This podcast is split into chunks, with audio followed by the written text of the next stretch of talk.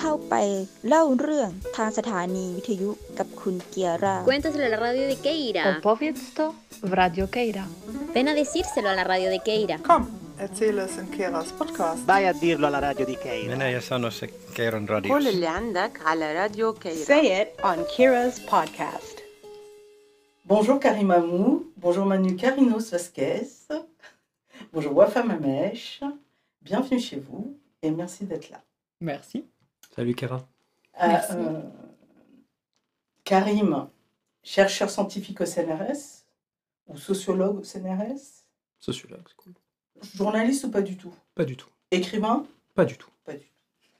Manu, doctorante, Tout à fait. journaliste, Elle a du mal, mais oui, Euh. je valide pour elle. d'accord, Je journaliste. préfère dire critique musicale.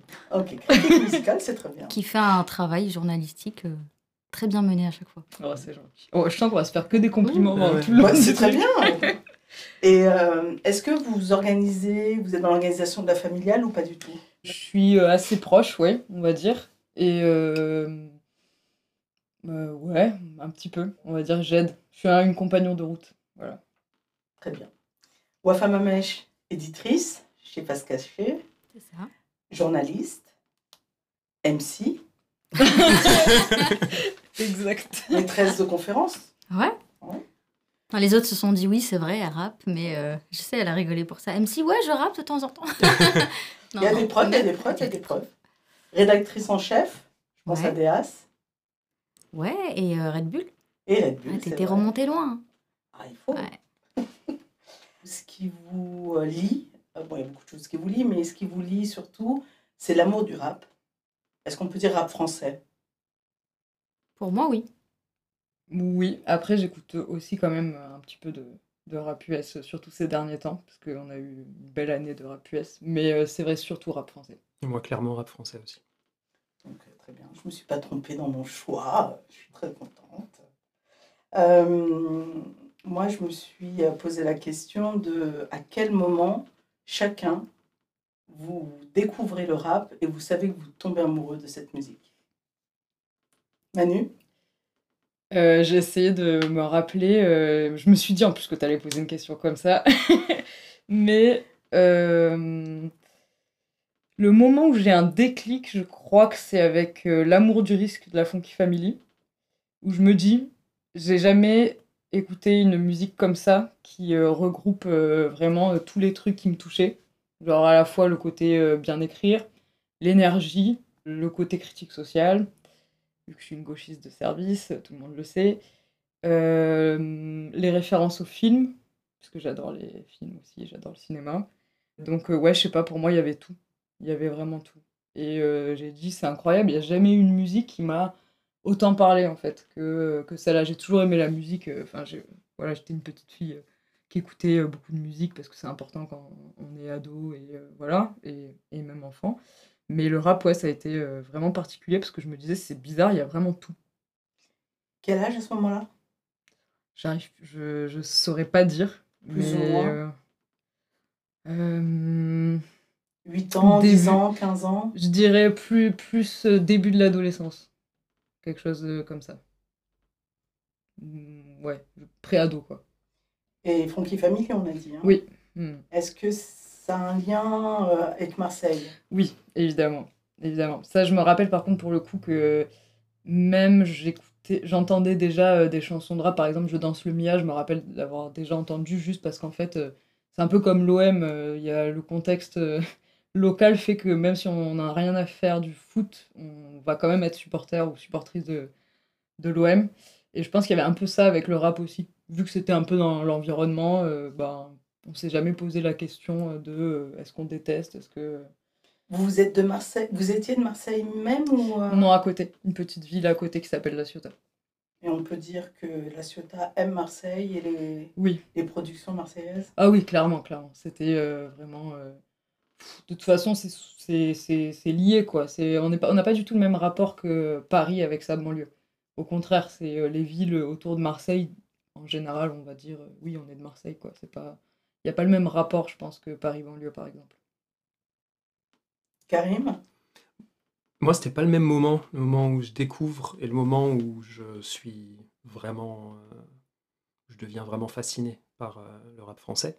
Euh, la découverte, je me rends presque pas compte, et c'est un plaisir euh, sonore de la virtuosité avec les mots, et c'est en particulier avec euh, le premier album d'MC Solar en 92, et c'est en particulier le mélange de rap et de raga. Je sais que c'est quelque chose que je trouve fascinant, et en même temps, je suis jeune, je dois avoir euh, 11-12 ans, je me dis pas euh, ceci c'est du rap, je, me dis juste je kiffe ce truc. Et ensuite, euh, tro- deux, trois ans plus tard, c'est euh, l'album Ombre et Lumière d'Ayam. Vraiment là, je me dis, bah, un peu comme disait Manu, il y a tout.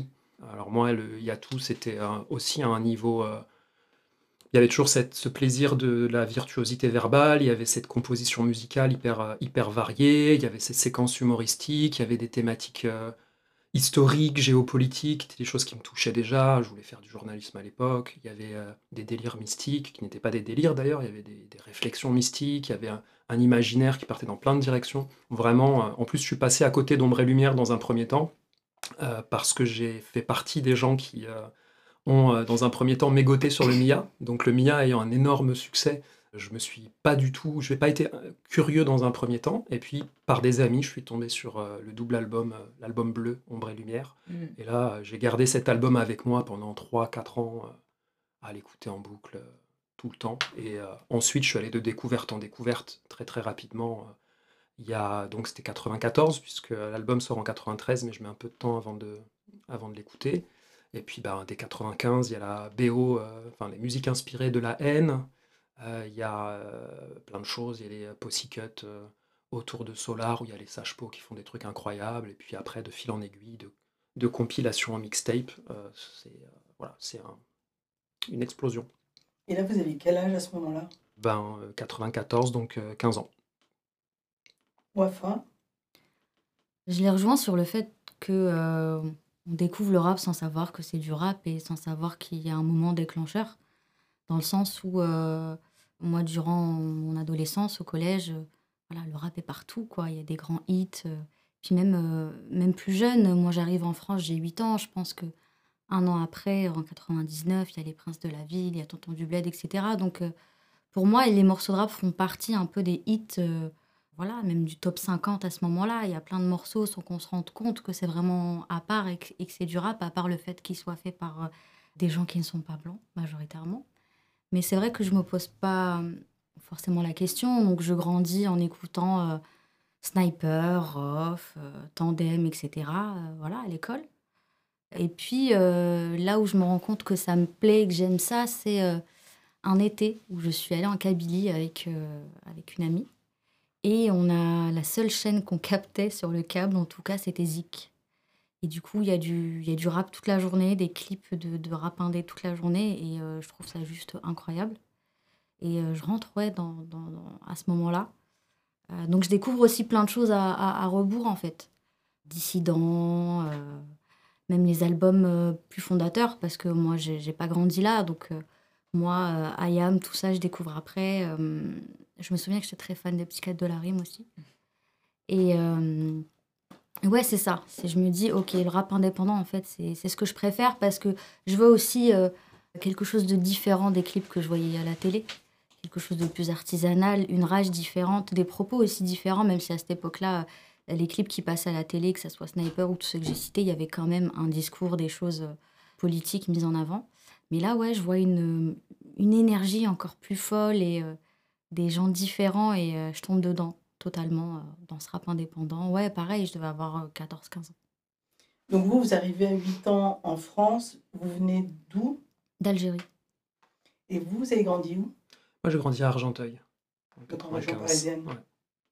Et moi, j'ai grandi dans toute la banlieue. Enfin, j'ai grandi dans le 93, Donc la région parisienne aussi, totalement. à la différence de la Marseillaise. Et comme, euh, co- comme, des, comme disait Emmanuel, nous aussi, hein, quand on dit tu viens d'où, on disait Paris. Oui. Parce que c'est dur d'expliquer aux gens d'où on vient. On Ouais, vient de Paris. En fait, non, tu viens pas de Paris. Mais bon. Quand vous êtes arrivé en France, vous parliez français?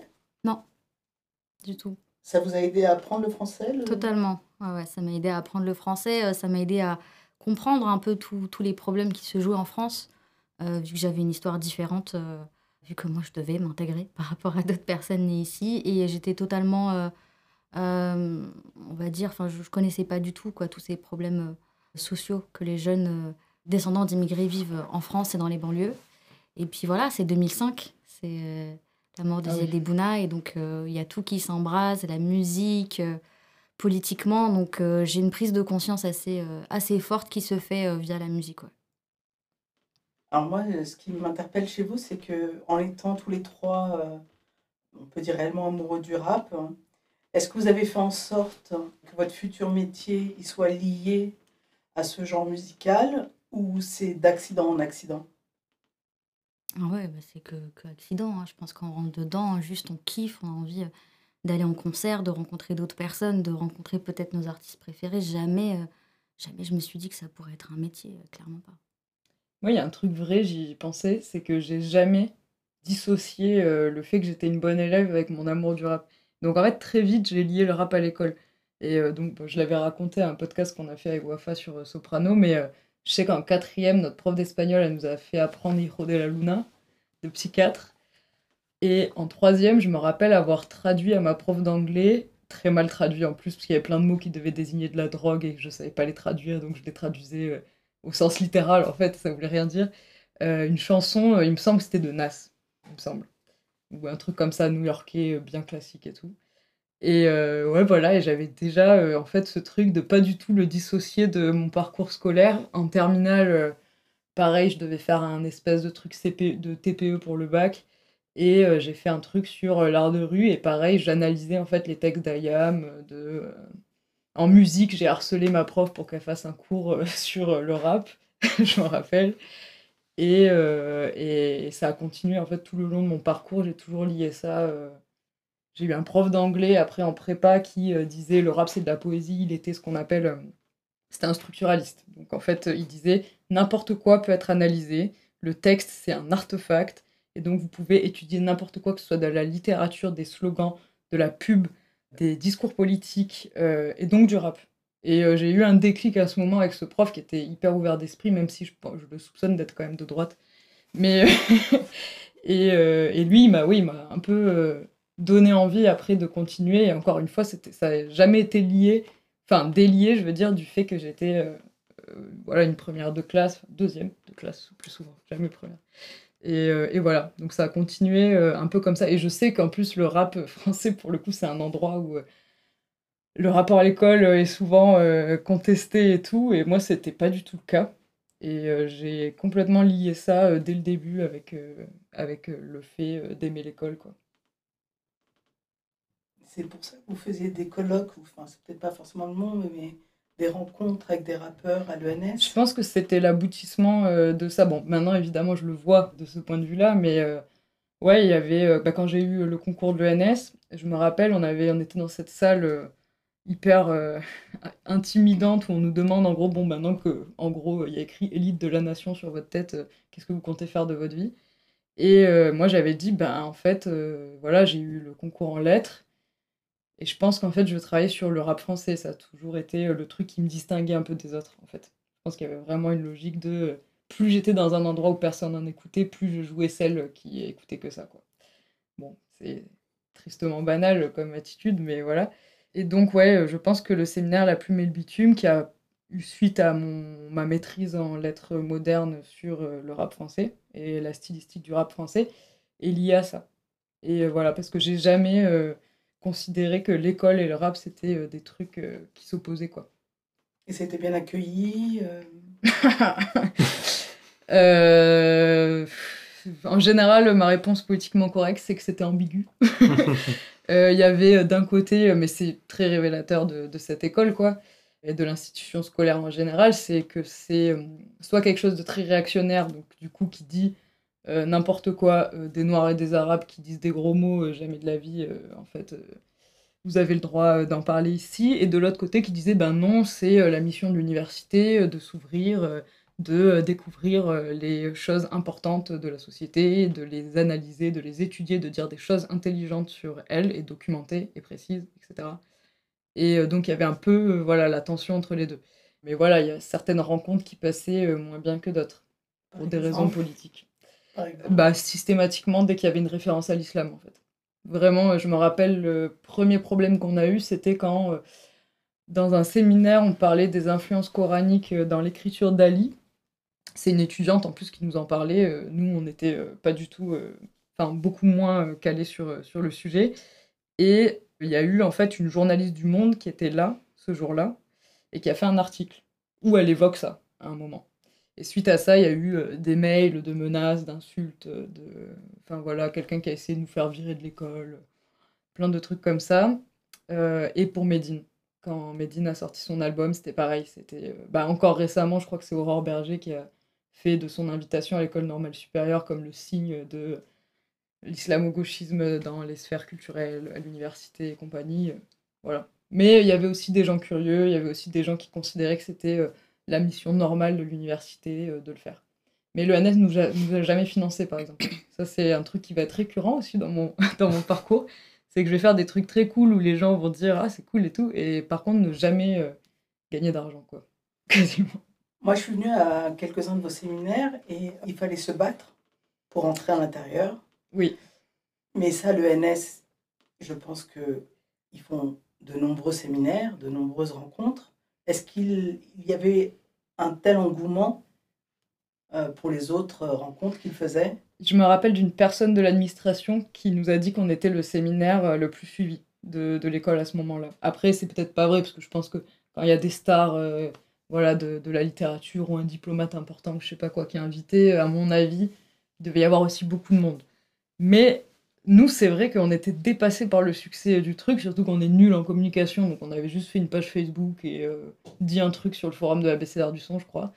Et euh, donc, euh, il y a eu, euh, pour la première rencontre, on était dans une toute petite salle qui tenait 40 places, un truc comme ça. Il y avait des gens, je me rappelle, déjà on était 80, ce qui était pas autorisé, hein, clairement. J'espère que l'administration m'en voudra pas si elle entend ça. Mais euh, il y avait euh, donc une dizaine de personnes qui attendaient euh, dehors pour pouvoir écouter et tout.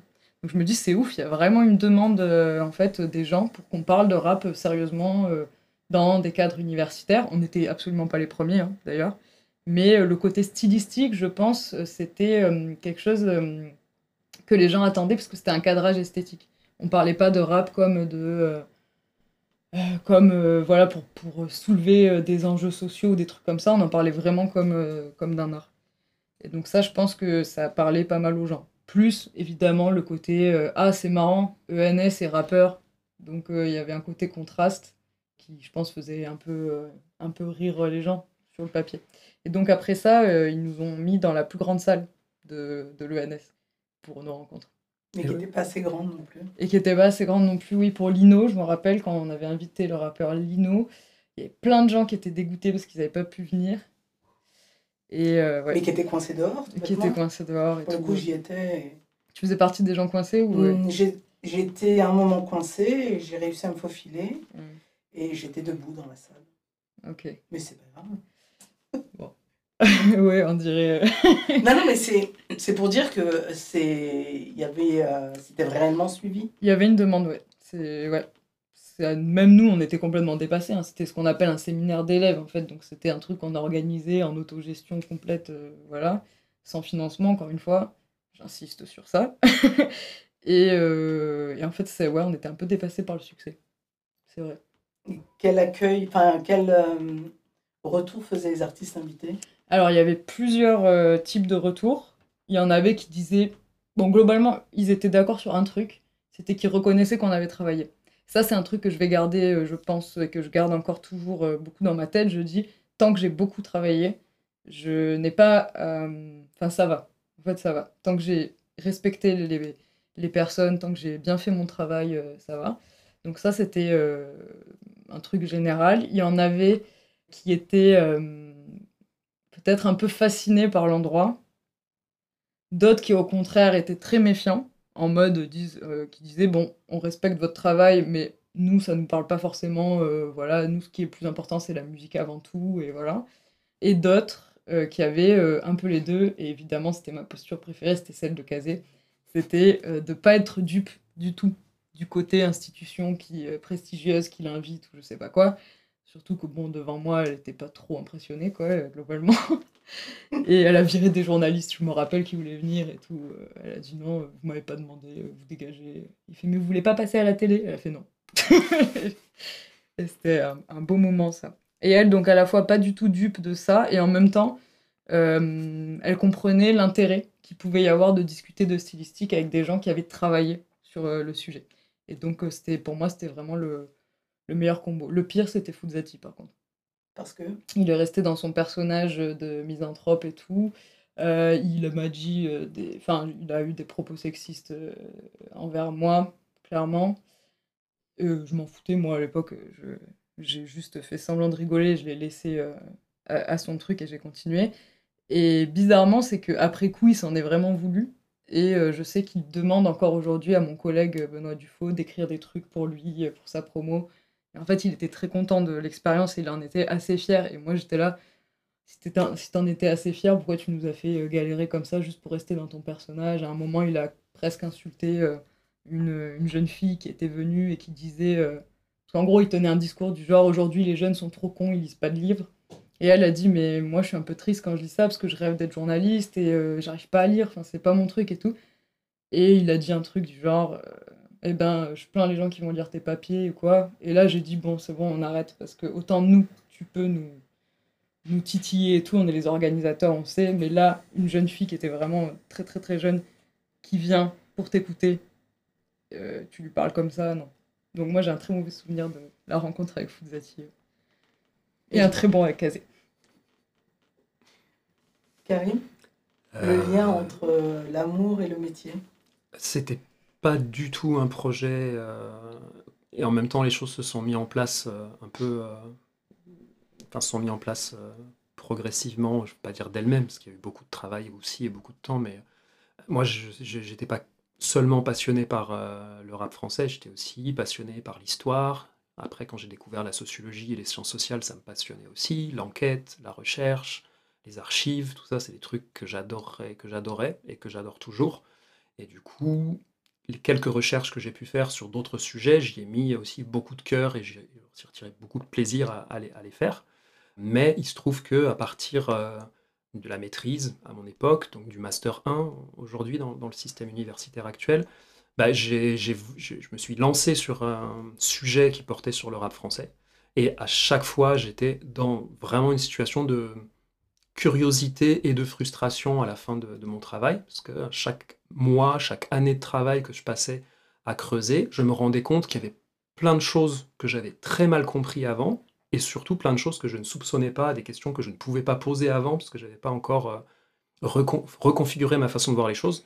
Et ben, ce, petit jeu-là, ça m'a tenu 10 ans, c'est-à-dire entre le moment où j'ai commencé à poser, avec l'aide des outils de la sociologie dans un premier temps, des questions au rap français que je connaissais en tant qu'amateur et en tant que passionné, en, master 1, maîtrise, euh, jusqu'à la fin de ma thèse et un petit peu après, ma thèse qui a été assez longue, bah voilà, il y a 10 années qui se sont passées à euh, en fait euh, transformer mon goût pour l'enquête au contact du rap et transformer mon rapport au rap par le biais des sciences sociales. Et en même temps, il y a quelque chose que j'ai beaucoup cloisonné, ce qui fait aussi que quand, quand tu disais au tout début, est-ce que tu es aussi journaliste, euh, etc. Ben pas, je dis pas du tout, parce que euh, j'ai cloisonné vite et je continue ma- majoritairement à cloisonner mon goût et mon plaisir d'amateur, de mon travail de sociologue et d'historien. Ce que j'estime, même si je suis pas un historien patenté euh, selon les critères disciplinaires les plus stricts, j'estime que je fais aussi de l'histoire et je Oui. m'intéresse aux archives, etc. Donc c'est d'autres dimensions et j'ai eu tendance et je continue à préférer conserver mon amour, mon plaisir pour euh, le privé, pour l'espace privé. Donc je suis parti sur des questions et des sujets qui ne portaient pas sur la dimension esthétique en premier lieu du rap français. Et euh, j'ai aussi découvert qu'on pouvait faire son métier de la recherche, ce que je ne soupçonnais pas au tout début. Au début, c'était plutôt euh, allez, cool, en maîtrise, faut choisir un sujet, allez, je vais partir là-dessus parce que ça m'intéresse. Et puis euh, au moment de la thèse, ah ouais, je vais être financé, j'ai eu une, bourse de thèse, je vais être financé trois ans pour euh, travailler sur euh, ce sujet. C'est génial. Et c'est au fil de la thèse que j'ai compris qu'il pouvait y avoir autre chose, que ça pouvait ouvrir des carrières. Moi, dans un premier temps, c'était le journalisme et le journalisme d'actualité, le journalisme des questions géopolitiques et d'histoire qui me tentait Et euh, en même temps, les, rythmes et les temporalités du journalisme euh, très vite m'ont frustré et m'ont pas satisfait. Donc euh, on voyait bien que le temps long de la recherche et, de l'enquête historique, c'était beaucoup plus ma sensibilité, mon style. Vraiment prendre le temps, être à contre-temps, être inactuel et en même temps renouveler sa façon de voir les choses grâce à ce, ce recul et ce, ce contre-temps. Voilà, c'est vraiment quelque chose que j'apprécie et que j'aime beaucoup dans mon métier. Pour vous ne vous, dites pas journaliste. Alors, je, pourrais être journaliste par ailleurs, mais comme journalisme par rapport au rap, euh, comme euh, Manu rappelait, c'est souvent critique musicale. Moi, j'ai jamais été, j'ai jamais voulu être critique musicale, j'ai jamais fait œuvre de critique musicale. Euh, après, euh,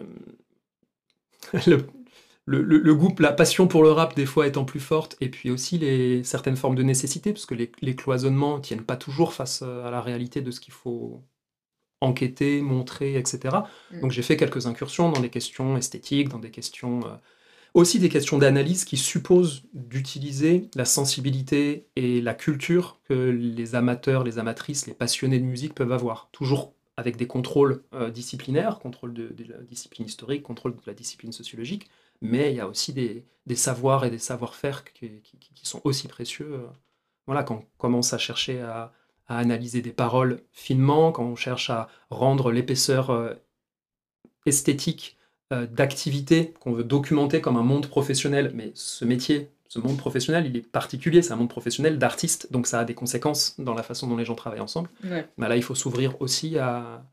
Voilà, faut, faut- les- tous les cloisonnements ne tiennent pas. Mais méthodologiquement, et le cœur de mon, de, de- de mon métier, de mon expertise, c'est pas de m'attacher, de m'intéresser et d'avoir prétention à être... euh, à, connaître beaucoup sur euh, la façon de d'analyser esthétiquement et de partager une analyse esthétique. C'est pas quelque chose que, que je sais faire très bien.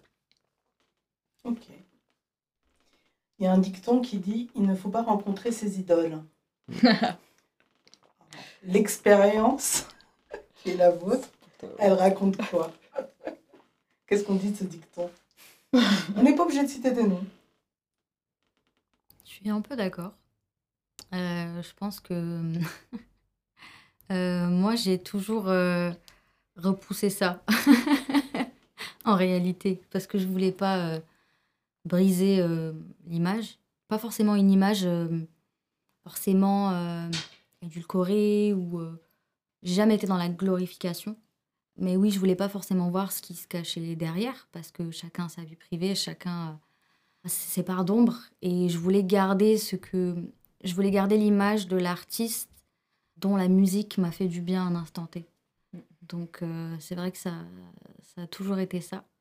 Euh, j'ai eu des très bonnes euh, surprises, voilà, comme, avec Medine.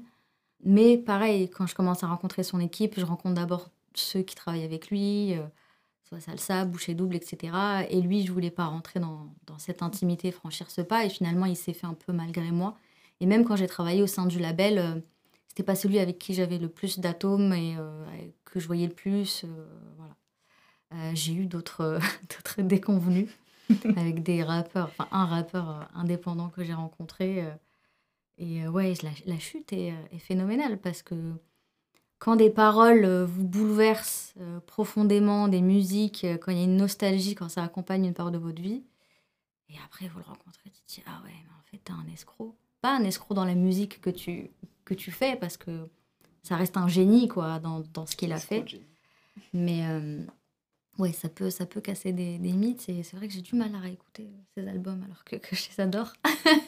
Ah oui, du Mais, coup, t'arrives euh, plus, euh, là, Non, euh, j'arrive plus. Ah ouais. Ça t'a gâché Euh, truc. Ouais, ouais, ouais, totalement. Et voilà. Donc, ouais. Moi, moi, en tout cas, en tant que, que passionnée, en tant que fan, j'ai toujours eu ce rapport. J'ai toujours euh, réussi à faire la part des choses et à rester, euh, et, à rester éloignée de tout ça. Et euh, c'est vrai que j'ai toujours commencé plutôt par rencontrer des artistes voilà, indépendants. Des fois, je rencontrais d'abord l'homme et ensuite, je me disais, ah, en fait, tu fais du rap. Et finalement, ça m'amène aussi à, aimer la musique. Donc, euh, ouais, c'est ça. Il y a ce côté, les hommes et les femmes qu'on rencontre sur disque, et il y a les êtres humains qu'on rencontre d'abord, et aussi avec lesquels j'ai pu travailler par la suite. Parce que si je me souviens, quand vous, dans vos débuts, vous, vous teniez un blog et vous faisiez des critiques de- d'albums. Et là, c'était vous ne vous rencontriez pas du tout l'artiste. Là, vous, vous écriviez. euh, Ouais. Mais Ouais, c'est vrai qu'on se connaît depuis longtemps, toi et moi. Euh, J'ai rencontré Kiera, un showcase de Médine en 2008 au, à la Fnac des Halles. ah ouais. Ouais, ouais. On était les deux petites et on se ferait un chemin devant.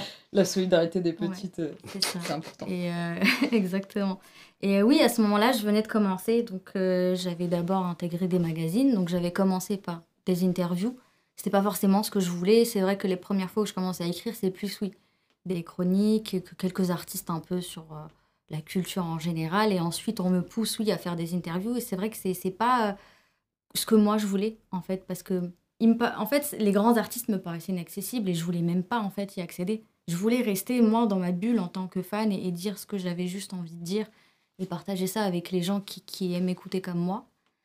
Et après la fin de ces magazines, donc oui, j'ai ouvert un blog parce que j'avais quelques, quelques réseaux, donc je me suis dit autant continuer. Donc je faisais des critiques et ensuite j'ai quand même interviewé cer- certains artistes que j'aimais beaucoup. Il y avait eu Despo, Despo Rucci, il y avait eu euh, Milk Coffee and Sugar avant le solo de, de Gaël Faye et il y a eu plein de petits arti- artistes indépendants que, que j'aimais beaucoup. Donc c'est vraiment, euh, voilà, on voit que la musique nous parle, on voit que la personne est accessible, on voit qu'humainement ça colle. Donc il fallait quand même qu'il y ait plein de critères qui, qui se rejoignent pour se dire je vais donner du temps, je, puis je veux aussi faire quelque chose de, de, de différent pour l'artiste parce que là on n'est plus du tout dans la promo. Je me rappelle, j'avais fait Grain de Caf et c'était aussi génial. J'ai fait Nubi, voilà. Et, euh, et finalement tous ces liens personnels, tous ces liens humains, je les retrouve aujourd'hui. Voilà, quand je refais Nubi euh, dix ans après, il y a quelque chose de fou. Et quand elle me dit, mais t'étais toute petite à l'époque. euh, c'est- voilà, en fait, c'est vraiment quelque chose qui m'a accompagnée dans ma construction personnelle. Nubi que vous avez retrouvé pour la BCDR du, du son. Ouais, ouais, ouais. Que, que, que, qui voulait pas donner d'interview et qui m'a dit, je le fais parce que c'est toi. Donc, euh, ça me touche. Ça veut dire que tout ce que j'ai pu faire euh, euh, très naïvement, finalement, ça a toujours payé. Et moi, je pense que dans mon métier et dans toute ma construction, c'est ça, c'est qu'on fait les choses euh, nia, comme on dit chez nous, sans réfléchir. Et, finalement, les gens retiennent votre travail, retiennent le côté humain aussi. Quand on est bien avec les gens, le karma fait toujours en sorte que ça vous le rende à un moment donné. Et on se retrouve donc à retravailler avec des personnes qu'on avait rencontrées il y a des années. Et, le contact se fait facilement. Et c'est ça, finalement, le réseau. C'est de l'humain avant tout. Et finalement, bizarrement, aujourd'hui, l'interview, c'est ce que je préfère. Voilà. Je fais moins de chroniques. Euh, mais ouais, je préfère les interviews, je préfère cet échange, le fait d'essayer de déclencher quelque chose de différent chez, chez l'artiste en face de moi. Aussi, de lui. Il y a un peu, il y a quand même de la critique dans le sens où c'est ma vision des choses, comment moi j'ai appréhendé l'album, ce qui m'a fait ressentir, parce que tout est subjectif. On va tous, on va jamais faire la même interview, la même chronique, on, ça touche à des points différents. Et euh, ouais, j'aime cet échange, le fait de, prendre, de leur faire prendre du recul. Voilà. Parce que nous, euh, voilà, on a des positions différentes, ils sont dedans dans la création, on arrive à lier des choses que eux ne voient pas. Et, euh, et ça me plaît quand on finit une interview et qu'ils nous disent, mais en fait, c'est la meilleure interview que j'ai faite. Là, récemment, on a fait pour la BCDR un- artiste qui s'appelle Kobo avec un collègue. Et pareil, il ressort, il dit, mais c'est génial, c'est la meilleure interview que j'ai faite. Et ça, ça fait du bien, ça prouve qu'on est, qu'on est dans la bonne voie, qu'on appréhende euh, la musique, je dirais de la bonne manière, mais à sa manière, finalement, et que chacun sa manière, et que la mienne m'est propre, je l'aime, et, et- et elle m'aide, quoi. Elle me convient. C'est beau. Mais c'est vrai qu'elle a un style d'interview qui est euh, différent en fait de. Enfin, chacun a son style d'interview, mais toi, ce que j'aime bien, c'est euh, les liens que tu fais, les ponts entre différents trucs, et on voit que c'est ta sensibilité qui a réussi à faire ces ponts, et ça fait toujours des interviews super intéressantes. Et, et pour euh, même euh, rebondir là-dessus, c'est que Wafa, elle a une connaissance encyclopédique du rap français. Oui. Elle va sortir des, des- Les ponts, ils vont très très loin. Oui. Euh, Et très pas connu. très. Et c'est en ça où on voit, en, en tant que, que lecteur aussi, parce que vous, écrivez, vous faites l'interview et tout, mais en tant que lecteur, on se dit, ah, mais elle connaît son sujet, elle sait de quoi elle parle. Et ça change une lecture de- de- d'une interview. Bah, ça reste du travail. Alors, c'est vrai qu'il y a certaines références que euh, qu'on peut pas, on va dire, s'inventer, que même si on potasse, on peut pas tout savoir. C'est des références qu'on a croisées dans nos vies, en fait, et qui sont, et qui sont marquées. Et c'est là où on se dit, ah, on a quand même eu de la chance d'écouter du rap depuis longtemps. Euh, que ce soit le rap ou un autre sujet, c'est que c'est venu à nous, on a accumulé tout ça sans se rendre compte que c'était du travail euh, Mm. finalement et qui, qui allait nous servir. Euh, mais il- y a du travail avant. Moi, Manu, quand tout à l'heure tu parlais de j'ai beaucoup travaillé, moi c'est exactement ça. Quand je prépare une interview, j'ai toujours besoin d'avoir ce déclic, ce fil conducteur. En fait, si je l'ai pas, Mm. je peux pas aller en interview parce Ouais. que je me dis il me manque quelque chose. Et à partir du moment où j'ai ce, ce- ce déclic, ça coule tout seul et puis il y a toutes les parties. Et euh, quand c'est clair dans, dans, la tête, après on arrive à, rebondir. Et l'autre exercice que j'aime beaucoup en interview, que j'arrive aussi à, que je retrouve beaucoup dans les animations euh, que je fais en conférence, c'est pour ça que j'adore ça et que j'en fais beaucoup, c'est que pendant que la personne parle, il faut réfléchir à ce qu'elle dit pour rebondir. S'il y a plusieurs intervenants, il faut les mettre en lien. Et c'est une capacité, voilà, il faut quand même être vif d'esprit, il faut rebondir sur des choses. Et euh, ouais, moi, ça me plaît, ça me plaît énormément. Et ça me fait peut-être penser aussi à, quand vous écrivez euh, sur les critiques de disques euh, qui n'étaient pas une commande. Quand vous commenciez, c'était euh, j'aime tel album, je vais écrire sur tel album. Vous les avez, je pense, que vous avez disséqué les textes. Vous avez vu qui avait produit, avec qui il posait. Et du coup, il y a toutes les infos aussi qui se. Bah, c'est exactement ça. Bon, déjà à l'époque, bon, je suis pas trop vieille, mais il n'y avait pas non plus les plateformes de stream. Donc moi, je me souviendrai toujours quand j'ai fait. Alors, ma toute première chronique, c'était un album de Mac Taylor en 2008. Et juste après, j'ai fait la Scred. Donc d'où je viens et ni vu ni, connu, bah, pour pouvoir le faire, il faut se déplacer, il faut acheter le CD. Voilà, j'étais d'abord allée à la Fnac, je me rappelle ce jour-là pour la Scred, je ne l'ai pas trouvé, je suis allée au T-Max à, à, à, Châtelet. Et voilà, il faut se déplacer pour aller chercher le CD. Et puis euh, finalement, c'est notre seul objet. Euh, tout à l'heure, tu parlais des textes. Voilà. En fait, tout part de là. Tout parle de ce qu'on écoute, de ce qu'on lit, de ce qui a marqué. Donc, il n'y a, rien, y a rien qui s'invente. On écoute et à partir du moment où on a capté tout l'univers et toutes les informations, ben, on peut peut-être divaguer et faire des liens. Et c'est aussi ma formation euh, universitaire. Euh, moi, j'ai une formation euh, d'histoire. Donc, moi, j'ai appris à fonctionner comme ça. Puis après, bon, je vois pas de quoi on pourrait partir d'autre à part de la musique, en fait. Il y, y, a des gens simple. qui arrivent à faire des chroniques comme ça, ils n'ont pas écouté l'album, ils ont fait... Et à chaque fois, ben, on voit la différence. Hein, quand même. Ouais, et puis c'est quelque chose aussi qui a évolué euh, ces dernières années. Mm. Je pense que voilà, il y, y, a 12 ans, on ne pouvait pas faire ça, je pense. Euh... Faire quoi? Bah Justement, faire des albums sans les écouter, euh, parler de tout un univers, parler. Oh, si, si, si, si. Moi, j'ai écouté des interviews de Thomas VDB, qui était journaliste rock et okay. qui, dans ses interviews, il expliquait que des fois, il écoutait euh, pas forcément les albums, mais il faisait des interviews. Okay. Donc, euh, non, non, si, si, il y en a qui le font. Ah, mais en chronique, c'est pas possible. ouais. Ce que je veux dire, c'est que, bon, on en parlera peut-être après, mais aujourd'hui, avec les réseaux et avec toutes les informations qu'il y a sur euh, le game, entre guillemets, que ce soit la musique, les coulisses, euh, qui peut le marketing, voilà, qui peut pas, voilà, exactement on arrive à se créer un en environnement, on arrive à parler de tout ce qu'il y a autour sans rentrer dans l'album en lui-même. Et c'est pour ça que je disais que peut-être il y a, a 12-15 ans, on ne pouvait pas faire ça parce qu'on n'avait pas toutes ces informations. Mmh. Et moi, la première, quand je, en tout cas en tant que passionnée, je ne me, je me posais pas la question euh, s'il était signé en licence, en artiste, euh, en distrib amélioré. Enfin voilà, je vois juste qu'il est un, un dé ou pas un dé et ça s'arrête là. Et généralement, ils étaient indés parce que c'est pour ça que je les aimais. Aujourd'hui, on voit les choses différemment. On se dit, ok, cet album, il a coché des, des, des cases parce que là, c'est la mode drill, là, c'est la mode afro-trap. Avant, en tout cas, moi, je me posais pas du tout. Euh, Et oui, mais questions. ça, c'est l'expertise, c'est l'expérience, c'est. Euh, quelque part, vous êtes aussi dans cet univers-là. Donc, il y a des termes que vous maîtrisez, que vous connaissez. Il y a des gens qui sont amoureux de la musique, qui ne savent pas du tout ce que c'est signé en licence, euh, euh, être en distrib. Euh... Tout à fait, mais j'ai quand même l'impression que le jeune public aujourd'hui s'intéresse beaucoup aux coulisses de la musique, à l'économie de la musique, à combien gagne un producteur, etc. Donc je pense qu'ils sont quand même conscients de ça. Voilà, les chiffres de vente, nous, on s'en fichait totalement. Aujourd'hui, première semaine, tout le monde veut savoir combien il a vendu, assez bien, combien physique, combien en stream. Nous, on ne savait pas tout ça. Donc je pense qu'aujourd'hui, avec toutes les informations qui nous arrivent, tous les contenus qui sont produits, c'est difficile de passer à côté de ça euh, si on est euh, branché sur les réseaux, je pense. Moi, mais la grille de lecture de cette information-là, elle peut être différente parce que savoir combien euh, il a vendu en physique et en stream, elle est intéressante pour certaines personnes si on sait comment ils sont signés. Si tu fais, euh, si tu vends, je ne sais pas, j'ai n'importe quoi, 100 000 en physique, bon, c'est un gros chiffre, mais C'est Joule, euh, tout dépend de comment tu es signé. Tu Ah peux ne rien toucher sur ces 100 000. Ah oui, mais ça, ça c'est clair. Vendre 100 000, en vérité, ça ne veut rien dire. Bien sûr, mais je pense que les chiffres, voilà. Plus on voit un gros chiffre, plus on se dit, ok, cet artiste, il pèse.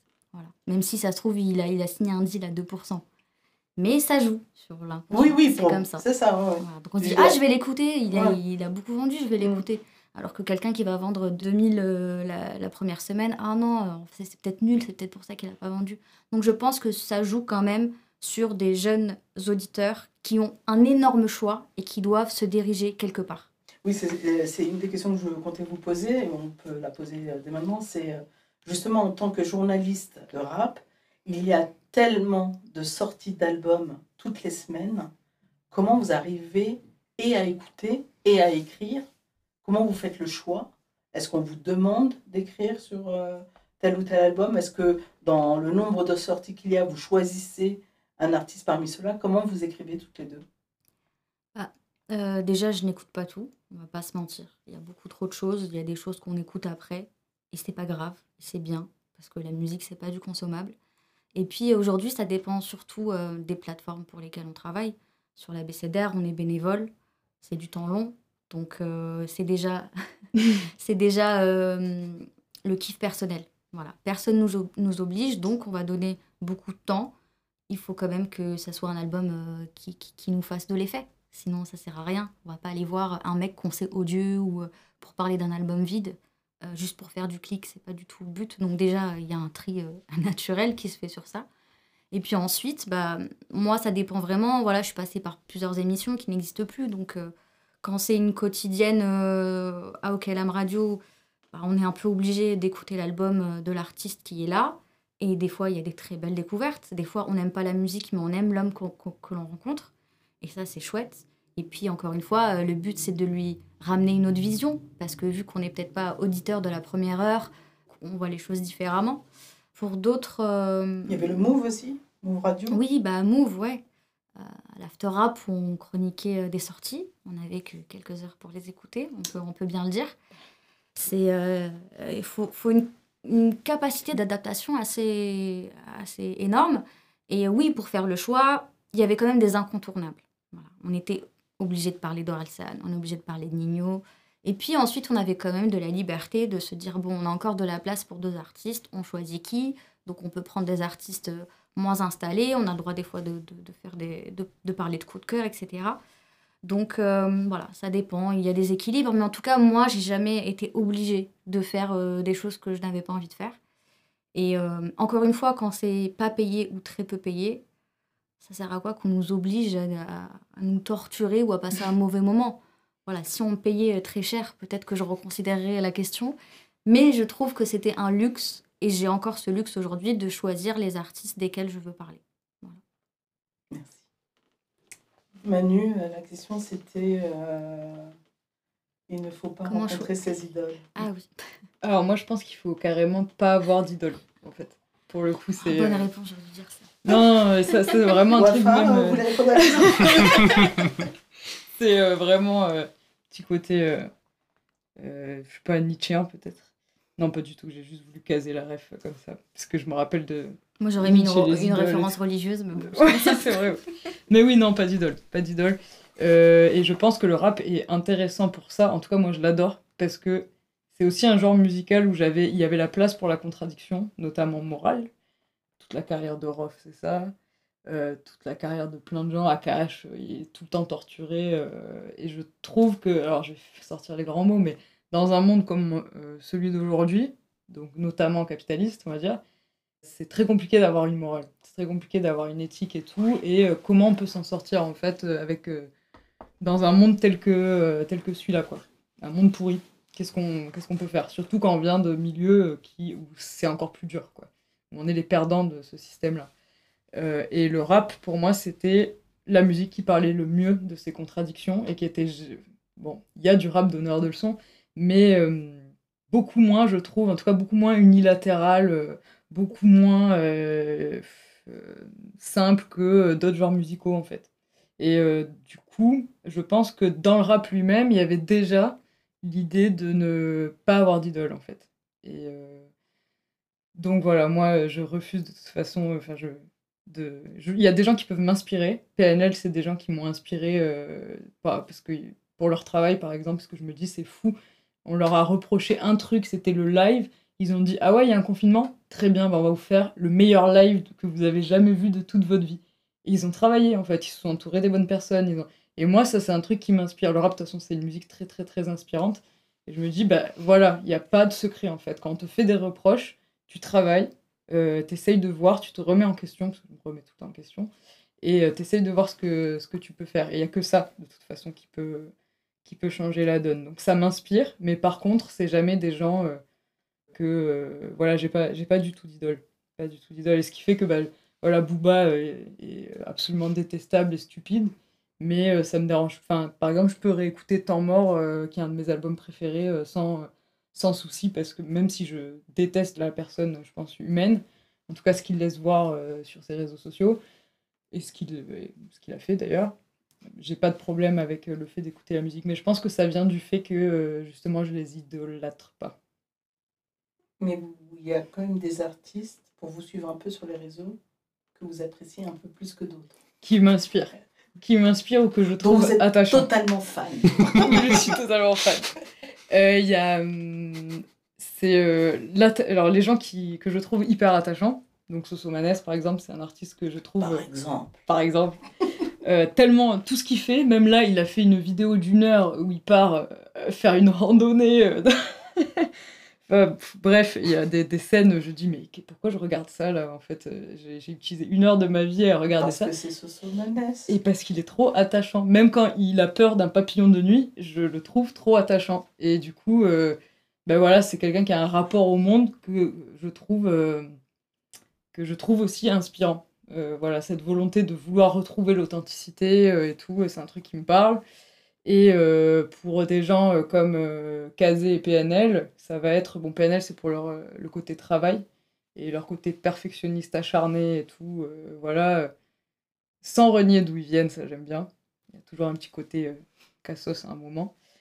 Et Kazé, c'est parce que tout dans sa posture, sa manière d'être euh, et sa musique, euh, je trouve que pareil, c'est euh, inspirant. C'est pas quelqu'un d'égoïste et d'égocentré et qui aussi se remet en question, qui sait où elle est et qui s'est battu pour savoir où elle est.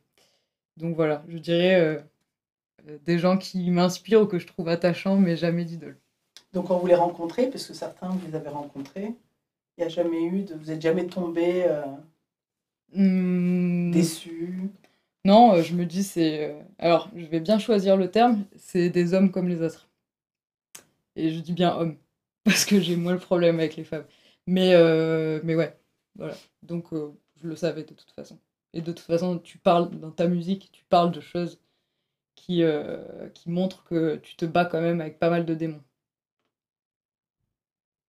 Monsieur Hamon moi, je dirais que c'est vrai, vraiment. C'est vrai, vraiment, ouais. C'est vraiment vrai.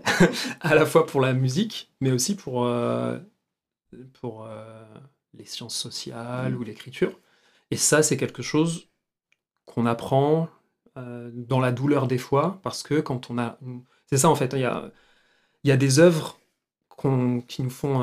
où il y a une rencontre incroyable, qui produisent quelque chose de très puissant, on a envie que toutes les œuvres qui suivent, et on a envie de projeter sur la personne une qualité qui serait liée à ça. Mais en fait, des fois, c'est l'œuvre et c'est pas la personne. Des fois, c'est le moment où on rencontre l'œuvre dans son propre parcours.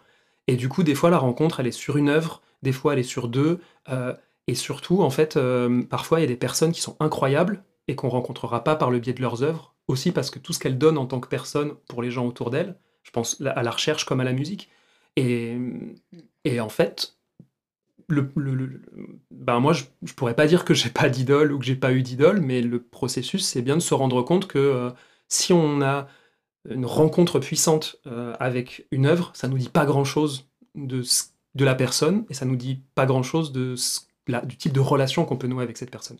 Il y a des livres qui ont complètement transformé euh, ma façon de, voir mon métier, ma façon, au-delà du métier, de, penser mon, mon- rapport à mon plaisir, à mon goût pour l'histoire, ou etc., ou à la musique. Et puis, ben, dans d'autres œuvres, ou euh, dans des rencontres, dans des couloirs d'université, ou effectivement en entretien, dans mon cas, c'est plutôt des entretiens que des interviews avec des artistes. Là aussi, il ne faut pas accabler, forcément l'artiste. Dans le cas des universitaires auxquels je pense, je je peux les accabler un peu plus. Euh, des fois, la rencontre se fait pas avec la personne. De l'autre côté, on se rend compte que la personne, elle est, elle est assez détestable sur pas mal de choses.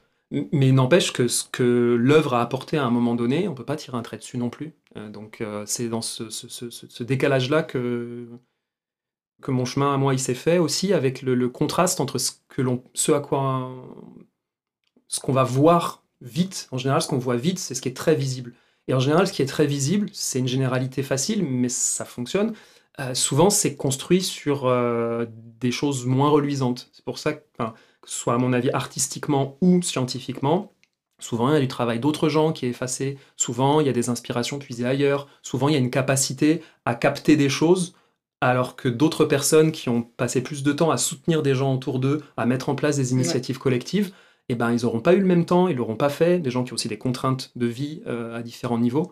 Et ça, on, s'en rend compte petit à petit. Ce qui veut dire que quand on trouve qu'il y a un, un grand auteur ou un grand artiste, en général, pas toujours, mais souvent, il y a aussi Anguille sous roche. Il y a aussi. euh, et du coup, je- j'ai pas envie de tirer un trait sur ce que cette euh, œuvre a produit à un moment pour moi ou même collectivement, mais finalement, c'est une œuvre collective, alors qu'elle est, en un, elle, est associée à un nom propre. La grande œuvre de telle personne, en fait. euh, voilà. Donc, je. C'est pas facile parce qu'on a toujours envie d'admirer, je dirais pas idolâtrer, mais on a envie d'admirer les gens. Quand des choses produisent des, quand des œuvres produisent des choses fortes dans notre vie, on a envie d'admirer les gens qui nous semblent en être euh, les auteurs ou les autrices. Mais en fait, euh, des fois c'est la rencontre, juste c'est l'expérience qui est chouette et en fait, euh, et puis des fois, euh, les personnes qu'on va rencontrer sont beaucoup plus fortes et beaucoup plus inspirantes que tout ce qu'elles vont faire comme, euh, tout ce qu'elles vont laisser comme trace. Il y a aussi ça, hein, ce, côté dans la recherche comme dans la musique, en tout cas pour moi qui ne suis pas quelqu'un qui a beaucoup pratiqué les, concerts et le live, et c'est quelque chose auquel j'avais accès toujours par objet interposé. Donc il y a quelque chose aussi de, de- particulier à, à croire approcher des gens par le biais d'objets, de traces, d'œuvres qu'ils laissent. Enfin, Et il y a eu des déceptions euh, ou pas du tout? C'est un peu comme euh, Manu, c'est, euh, ce sont des hommes avec des failles. Les, les déceptions, elles sont, elles sont petites parce que c'est en, c'est en creusant que je me rends compte qu'il y a des choses qui ne me satisfont pas ou qui, ou qui ne me paraissent pas aller. Ou alors, c'est des rencontres ou d'autres occasions où je, réalise à quel point c'était euh, un moment précis et une situation précise qui faisait que les choses étaient incroyables. Euh, et typiquement en entretien, pour prendre un exemple plus concret, quand quand l'entretien avec l'artiste, il y a plein d'entretiens que j'ai fait avec des, des artistes, c'était incroyable. J'ai vraiment re- retiré de la, de la discussion. Il y a, la relation était forte, il y, a, il y a des confidences qui sont faites, il y a vraiment une, une forme de, de communion de pensée. On, on- on a l'impression de comprendre la personne, sa trajectoire, euh, son, son équation et comment elle la résout. Puis il y a des fois, on a l'impression qu'on est complètement à côté, alors que c'était peut-être cette personne-là dont, dont l'œuvre nous avait profondément touché. Mais dans ces cas-là, je me dis pas, la personne n'est pas à la hauteur de l'œuvre. Je me dis, mm, je suis pas à la bonne place pour entrer en relation avec cette personne à ce moment-là. Et c'est très vrai avec les artistes qui ont de la bouteille, parce que moi, j'avais pas euh, la, la- la- la qualité de travail et l'expérience euh, euh, de, de Wafa ou de Manu en tant que critique musicale. J'arrivais euh, naïvement avec mes questions d'abord d'apprenti sociologue un peu. un Quel peu, métier font vos parents? Ouais, alors, ça pas trop, mais en fait, quand même, un côté comme ça. Et euh, du coup, bah, euh, je- il y, a- des artistes qui n'avaient pas envie de jouer le jeu que moi je voulais jouer, et c'est bien, bien normal. Et c'était souvent le cas d'artistes qui ont un peu, un peu de bouteille, qui sont un peu connus, parce qu'en fait, ils savent préserver, euh, et c'est important pour eux de savoir ce qu'ils veulent préserver de ce qui est pour eux une parole publique et ce qu'ils ont envie de confier. Et moi, j'étais un peu à la frontière entre ça, parce qu'en réalité, je, je faisais des entretiens qui potentiellement pouvaient ou allaient être anonymisés. Donc, est-ce que c'était de la parole publique? Est-ce que c'était de la parole privée? Mais pour, beaucoup, pour, les art- pour certains artistes, produire une parole privée avec un sociologue, c'était pas intéressant. S'ils acceptaient de donner du temps, c'était avec une logique qui relève de la parole publique, en lien à la promotion, etc. Mm. Et donc je me retrouve avec un quelqu'un qui est pas vraiment là pour la rencontre, mais qui est là pour l'exercice. Et je le comprends. Moi, j'étais là pour un exercice euh, aussi euh, académique à certains moments, qui se confie pas vraiment, qui botte en touche, qui refuse de jouer le jeu. Et voilà, on se rend compte que la rencontre, elle se fait pas. Quoi. Donc euh, voilà. Mais euh, je me suis dans le- les, cas auxquels je pense, c'était mes premiers entretiens quand j'étais encore euh, étudiant en formation. C'était des artistes pour lesquels j'avais beaucoup d'admiration. Euh, Quelqu'un comme Mystique, par exemple, et j'ai suivi son parcours après, et je suis très admiratif du, parcours qu'il a pu avoir. Et j'étais, je suis toujours un grand, grand fan de son premier album et de ses albums suivants. Mais euh, Le Chant de l'Exilé, c'est vraiment un album incroyable pour moi. Et quand j'ai rencontré Mystique, c'était peu de temps après Le Chant de l'Exilé, c'était le moment où il était au fait de sa notoriété, il, tournait avec Bisso Nabisso, etc. Et bah, il n'avait pas vraiment de temps pour. euh, et il n'avait pas envie, et je le comprends, de parler de tout un ensemble de choses que moi j'aurais aimé parler. À l'inverse, à la même époque, euh, la rencontre avec Coma, ça a été de la Secret Connection, c'était une rencontre incroyable pour un artiste dont j'a- j'adorais et j'adore l'œuvre. Donc, Moi, par rapport à ce que tu as dit, c'est vrai que hum, ce truc de refuser les idoles, moi, c'est vachement venu de mon engagement féministe parce que Mhm. j'avais un truc, j'étais complètement matrixée de me dire combien de femmes t'as dû exploiter pour arriver là, Mhm. pour faire ton œuvre là? En fait, tu dois être insupportable à la maison. Qui c'est qui lave tes chaussettes Qui c'est qui s'occupe des gosses Qui c'est qui doit t'écouter euh, d'être dans tes des états d'âme d'artiste là que je peux plus supporter euh, à cause de ça en fait. Moi, par exemple, j'aimerais pas du tout sortir avec un rappeur. Souvent, on me dit genre, euh, ah ouais, tout. C'est pour ça le truc de la groupie. Je dis, non, mais moi, loin de moi, vraiment, toi, tu dois être une galère, tu dois. Vraiment, on doit s'occuper de toi, de tes états d'âme et tout. euh, on doit t'aider à créer pendant qu'on s'occupe de la maison et euh, de euh, toutes les tâches domestiques et les trucs comme ça. Je fais, non, non, moi, je m'occupe de mes tâches domestiques, je fais mon travail, et toi, tu restes loin de moi. Favre, vous voulez être en couple avec un rappeur Pas du tout. Pas du tout. pas du tout. Et euh, ouais, non, non, les, les, les bad boys, c'est pas trop mon truc. mais tout à l'heure, tu parlais, euh, c'est marrant, tu parlais de, de Dorof et de tous ces, ces, ces hommes avec des contradictions. Et je me rappellerai toujours d'une d'une émission euh, Move, un peu spéciale euh, 14 février. On devait faire une liste de, de, de morceaux sur, sur le rap et un collègue avait sorti euh, euh, Tug Love, Tug, Love, un truc comme ça, de Rof avec. euh, il dit non, mais c'est trop bien, l'amour et tout. Et après, il m'interpelle parce que j'étais la seule femme. Il me dit mais, toi, Wafa, tu dois, tu dois adorer une déclaration d'amour. Je dis mais c'est pas une déclaration d'amour, c'est une menace en fait. Ce que, raconte Rof, la femme doit être parfaite, doit être pudique, doit être loyale. euh, euh, sinon, le mec il se barre et lui il fait tout pour elle. Je dis mais j'ai peur en fait, je veux pas, je veux pas de ça. Et euh, c'est vrai que moi, tout à l'heure, je parlais de comment j'ai pu découvrir autre chose à travers le rap. C'est en fait, j'ai découvert des, euh, schémas de pensée et des comportements que moi je ne connaissais pas finalement.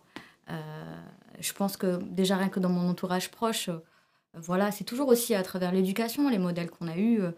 Mon père, il n'est pas du tout comme ça. Il fait à manger, il fait le ménage, il nous dit je t'aime toute la journée. Enfin, voilà, c'est des choses. Ouais, un mec qui te manque de respect, non mais, non, mais c'est pas possible en fait, je, je peux pas. Et c'est vrai que ouais, le rap a- m'a fait rencontrer des, des, des Des personnes. contradictions. Ouais, des contradictions. Et après, finalement, c'est aussi, ça, ça va avec euh, toutes les conditions sociales, tout ce qu'il y a avec. Et finalement, quand je comprends tout, tout l'environnement qu'il y a autour, je dis, ok, je comprends ce rapport aux femmes, je comprends ce rapport à la religion, je, je comprends ce rapport à la société, parce que moi, j'ai j'ai pas du tout la même, la même vision, que ce soit par rapport à la France, à l'intégration, que ce soit par rapport à euh, mon identité. Moi, mon identité, je l'ai toujours su, voilà. Je suis née là, je parle arabe, je suis comme ça. J'ai pas ce truc de dou- double culture un peu problématique que certains peuvent avoir et que c'est totalement légitime de pouvoir se poser toutes ces questions-là. Donc ouais, j'ai vraiment appris, euh, appris plein de choses. Mais oui, pareil, non, je veux pas de rappeur. Non, merci. Karim, une rappeuse? Ou un rappeur. En vrai, je sais pas. Non, Je crois que ma compagne se pose des questions des fois. Je pense que des fois, elle a, elle a une tentation, euh, passer derrière le micro, peut-être que. Je sais pas si ça sera le rap, si ça sera le stand-up, mais Et la boucle je pense que Je crois que il y a du euh, potentiel et je pense que ça serait chouette. Ce serait la femme parfaite. Et bizarrement, je- ça me fait penser à quelque chose, mais je pense que aussi rentrer dans ce milieu par un biais professionnel, fait de dire je suis là pour mon interview, pour ma chronique et c'est tout, ça aide à, à maintenir des distances en fait. C'est pas des gens qu'on a rencontrés en soirée pour aller boire un verre, on les rencontre d'abord dans le cadre professionnel. Et en tout cas, moi, j'ai, on m'a toujours aussi vu comme ça, j'ai jamais eu de problème parce que à partir du moment où tu imposes ton statut, je suis là pour ça, pas pour autre chose, je ne vais pas rester après, euh, on va rester euh, euh, voilà, à distance. Je pense que hum, on a des, des réactions aussi euh, différentes et, et c'est bien de maintenir aussi cette, euh, cette distance en réalité. Il y a eu des tentatives. Euh, tu penses à que... Je pense à personne, je pose une vrai question. Euh, franchement, très rare. Ou sinon, toujours respectueuse et voilà, jamais mal placée. C'est marrant parce qu'il y a quelques, il y a quelques temps, j'ai fait une rencontre, une table ronde sur la place de la femme arabe dans le métier du journalisme. Et euh, c'est en discutant avec, euh, avec d'autres femmes que je me suis un peu rendu compte de tout ça. C'est que je pense que je me suis toujours forgé une carapace, justement, pour euh, pas qu'on rentre dans mon cercle d'intimité. Euh, le fait d'être en couple depuis très longtemps aussi, ça, a beaucoup, beaucoup aidé en fait, parce que j'avais, on va dire, un certain cadre familial euh, et, et, et- personnel qui m'empêchait de, de, voilà, de faire des rencontres comme ça. Mais c'est vrai que, hum, oui, suivant la femme que tu es, je parle vraiment de, voilà, de ton de ta race, etc. On te, te met pas la même chose, on te renvoie pas les mêmes représentations. Et, euh, et le fait de dire, voilà, je suis là. Et rien que le fait de dire, je suis à la fac, je fais des études, je suis en master, c'est bête, mais euh, ah ouais, en fait, c'est une tête, c'est une intello, euh, je vais la respecter. C'est totalement stupide. Voilà, une personne qui n'a pas fait d'études, il faut la respecter quand même. Mais malgré nous, voilà, il y, a des- il y a des agissements, il y a des représentations, il y a des liens qui sont différents. Et je pense que j'ai toujours été là à chercher un peu l'équilibre pour savoir euh, bah, comment les gens me voient et comment moi j'ai envie qu'on me voit et, comment je suis. Et j'ai mis du temps à, trouver ma place et je pense que c'est tout récent. C'est euh, en fait j'ai fait une, une émission de télé il y a pas longtemps Euh, et en fait c'était la première fois que je me disais là je suis vraiment à ma place dans le sens où euh, j'étais en accord avec euh, avec euh, moi, j'étais en accord avec mon physique, j'étais en accord avec ma place, avec ma personnalité, et ça faisait du bien. Et- des blagues. Ouais, je faisais des. Ouais, je suis super drôle. Les gens le Quelle savent pas. Euh, J'ai tourné une, un- une émission pour Trace. Alors, je sais pas quand ça sort, mais peut-être qu'elle sera sortie. C'était un pilote et euh, avec l'équipe Demolition. Et bizarrement, déjà, quand on m'a écrit, euh, jamais j'aurais pensé, par exemple, que Demolition m'appellerait moi, parce que euh, voilà, Demolition, c'est vraiment les clips street, machin. C'est vrai, ouais. Ouais, c'est vrai. et j'y vais un peu sans réfléchir et euh, on en revient à ces rapports humains. Les liens se font tellement, mais ra- tellement rapidement. Vraiment, on se pose, on parle cinq minutes et, c'était bouclé. J'ai même pas cherché à comprendre parce qu'il y a une confiance. Parce que j'ai l'impression que c'était la première fois que des gens m'ont vu un peu dans mon entièreté. Alors peut-être parce que j'avais aussi produit énormément, donc ils ont peut-être eu un large panorama de, de ce que je peux faire. Mais euh, c'est la première fois où j'avais pas l'impression d'être mise dans une case. C'est que, ok, tu as de l'expérience, tu vas faire les choses bien, mais tu vas quand même euh, rendre la chose dynamique, et c'est de la télé, donc c'est du divertissement. Et c'est vrai qu'on donne pas souvent la chance aux femmes de faire du divertissement. Voilà, ça je le dis souvent, que ça soit en tant qu'animatrice ou en tant qu'invitée. Et là, direct, en fait, ça, ça s'est fait de façon naturelle, et en fait, ça m'a replongé dans ces années où je travaillais avec les indépendants, en fait. Quand j'aidais à faire euh, des relations presse, quand j'aidais au concert, etc. En fait, t'es pas jugé. Et quand je finis cette émission, bah, je me suis dit, ouais, là, je suis à ma place. Parce que déjà, je me suis habillée comme j'ai voulu. Je ne me prends plus la tête sur le regard des gens.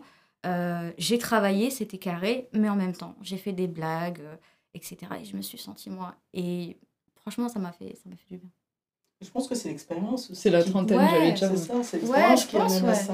Ouais, ouais. C'est, Je c'est, il y a vraiment un effet, bah, Narges elle m'avait dit ça, elle m'avait dit, tu vas voir, la, la trentaine, c'est, c'est la meilleure euh, décennie parce qu'en gros, euh, bon, t'as encore ton corps de quand t'as 20, mais t'as plus de... t'es- t'es- tu t'es un peu réalisé, quoi. Moi, j'ai eu l'impression que la fin de ma vingtaine et là, le début de ma trentaine, c'est le moment où je dis, eh, je commence à savoir à peu près ce que c'est mon style, ma place. Il va falloir que je travaille beaucoup, mais, euh, mais par contre, euh, j'arrive à peu près à voir ça. Alors que euh, la vingtaine, c'est le bordel, quoi. Ouais, mais je pense que c'est aussi euh, la, la suite d'un parcours et le début d'un parcours. C'est parce qu'il y a de l'expérience derrière. Ouais, tu vois. ça. Si tu avais commencé euh, à travailler il y a 3-4 ans, euh, t'aurais pas atteint euh, Non, cette même maturité qu'aujourd'hui. Donc, euh, ouais, je pense que ça, il y a des moments, voilà, et ça arrive à, à des moments. Et, euh, et ouais, je crois que, je crois que c'est mon moment. Vous êtes quand même quelques femmes là autour du rap, quels que soient les postes. Vous parlez entre vous, vous discutez de. Ah oui, on a Ouais, c'est euh, ouais.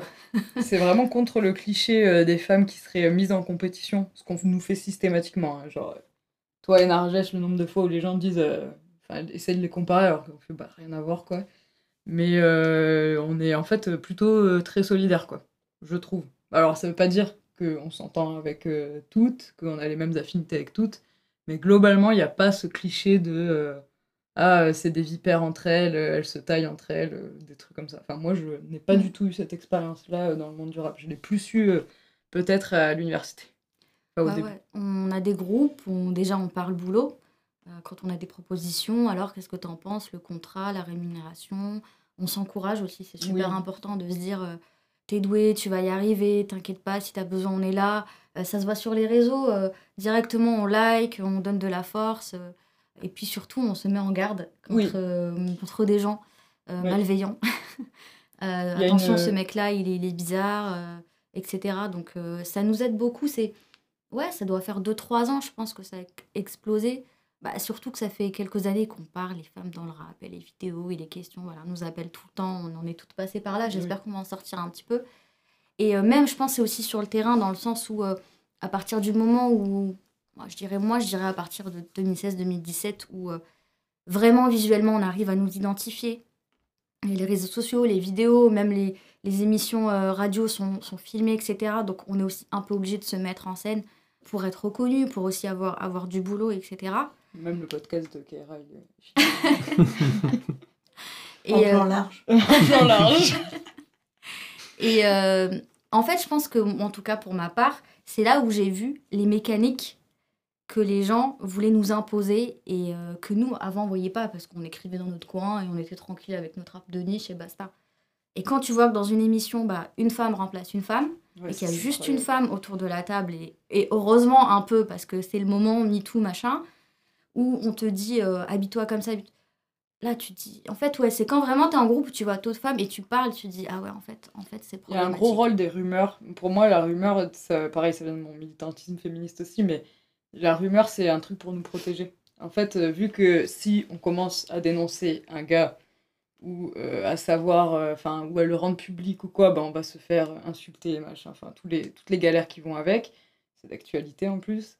Là, nous, il y a vraiment ce truc de si on lance des rumeurs, on est protégé et en même temps, au moins, les filles, même celles qui n'ont pas forcément envie de nous croire ou quoi, elles se méfient un peu plus. Et euh, donc, il y a vraiment un rôle de protection euh, des rumeurs et aussi, euh, ben, ne serait-ce que pour des questions de. Je parle tout le temps d'argent, mais de rémunération. ça arrive très souvent qu'en fait, on se rend compte. alors, ça, c'est pour le coup en en parlant aussi avec, avec des mecs qui, qui nous aiment bien, mais qu'en fait, on est moins bien payé que certains, certains collègues qui, qui font la même chose. Et donc, on fait attention à ça. En moins bien. Ou en moins bien, même des fois. Donc, euh, ou en ayant moins travaillé. Oui. C'est ça. euh. Et comment vous arrivez à vous dépatouiller de cette problématique euh, précisément? En gueulant, en disant non. Voilà. Je veux pas ça. Je veux pas ça. Déjà, j'en ai pas. euh, C'est pas euh, ce qui euh, remplit mon frigo, déjà. Donc, à partir de ce moment-là, je ne suis pas obligée d'y aller. Je vais peut-être me couper euh, des opportunités, mais c'est pas grave. Voilà. Je ne viendrai pas dans des mauvaises conditions. Et généralement, en tout cas aujourd'hui, euh, les gens cèdent quand même. Euh, je pense que oui, il y a quelques années, on avait peut-être moins d'expérience, etc. Mais si on vient nous chercher, c'est pour le réseau, c'est pour l'expérience, c'est pour la visibilité. Donc, euh, il, faut, il faut payer. Et, des fois, en fait, je négocie juste pour le fait de négocier. En fait, juste pour savoir déjà aussi comment la personne va me répondre. Des fois, ils acceptent et même la façon dont ils répondent. Je suis vraiment désolée, mais c'est. Enfin voilà, il y a la. Je veux sentir aussi cette bienveillance. Et des fois, j'attends aussi de. Je parle et puis j'attends de voir euh, à quel moment la question de l'argent arrive. Et, euh, et on voit qu'aujourd'hui, les gens, enfin en tout cas dans mon cas, les gens en parlent euh, assez rapidement. Ils comprennent que c'est plus, c'est plus gratuit. Donc après, oui, c'est des années d'expérience, on va pas se mentir. ouais, moi, je crois que la première fois que été payée, c'est quand j'étais appelée au calme, quoi. Je dis, ah, je suis payée, bah, c'est cool, je pensais même pas. Mais ouais, aujourd'hui, on, on se pose de plus en plus la question. ouais. Oui, la reconnaissance du travail. euh, On le. Voilà, parce qu'on a tendance à dire, ouais, c'est déjà une chance de pouvoir faire ce qu'on aime. Donc, du coup, bah, évidemment qu'on va pas euh, se faire payer. Et là, en fait, au fur et à mesure de l'expérience, et moi surtout, c'est une phrase euh, de Desporuti c'est quand je, re- je me regarde, je m'inquiète, mais quand je me compare, je me rassure. C'est un peu de me dire, euh, vraiment, il y a des gens payés euh, beaucoup qui ne font pas un aussi bon travail que ce que j'aurais pu faire sans me la péter ou quoi, mais vraiment euh, juste parce que j'aurais plus travaillé, j'aurais plus pris le truc au sérieux parce que je suis très sérieuse et voilà, syndrome bon élève et tout. Donc je pense que ça, c'est un truc aussi euh, qu'on a appris à se dire, à se dire que notre travail, il vaut quelque chose. Et puis surtout, tout à l'heure, on parlait de, de, de, de références, en- en- de savoir encyclopédique, mais en fait, nous, on déblaye le terrain, dans le sens où, euh, avec l'expérience qu'on a, ou avec même aujourd'hui euh, la vision un peu 360 de, de tout ça, le fait, moi, je sais, d'avoir été obligée d'écouter plein d'albums euh, que je n'aurais pas forcément écoutés, ça m'a ouvert des choses. Euh, voilà, je vois les choses autrement. Rien que la veille, en fait, la veille de ce qui se fait, de ce qui sort musicalement, certes, mais la veille des articles de recherche, la veille des podcasts, la veille des articles, etc. Finalement, c'est un savoir qui est, qui est monétisable, en fait. C'est que vous voulez quoi? Vous voulez un tel sujet? Ok, bah, vu que j'ai cette veille, j'arriverai rapidement à vous trouver les bons intervenants. Et ça, Oui. c'est du travail. Et on se rend compte que nous, on le fait euh, rapidement parce que on connaît les bonnes personnes et on sait sur quoi on va, on va les renvoyer. Et ça, euh, en fait, ça prend du temps aux gens qui ne l'ont pas. Et euh, on se rend compte aussi récemment que tout ce travail de fond qu'on fait, parce que nous, ce qui nous lie aussi, c'est le temps long, c'est d'aller chercher, de recouper des choses. Ben, En fait, si des journalistes et des historiens et les sociologues ne font pas ce travail, ben, il n'y a, pas cette base. Euh, ça veut dire que d'autres personnes devront le faire, et ça, c'est du temps, c'est des, des capacités qu'ils n'ont pas. Donc, au bout d'un moment, ouais, vous allez nous payer pour venir vous mâcher le travail, débiller le terrain et vous dire ce qui est bon et ce qui est pas bon et dans quelle direction Mm. euh, aller, tout simplement. Parce que bon, euh, voilà, on va pas se mentir, les gens qui piquent des articles, qui vont sur la BCDR et qui prennent tout, Ouais, qui ça, vont dans c'est les un livres, truc euh, et réel. qui, hein. voilà, et qui ensuite en font des podcasts payés ou qui ensuite en font des vidéos payées. Mais, mais Sans citer des fois. bah oui, c'est, c'est- ça nous met en colère vraiment. Ouais, respecter le travail un peu. J'ai l'impression que Wafa elle a beaucoup plus de facilité, en tout cas aujourd'hui, euh, pour euh, taper du poing sur la table. Question rémunération.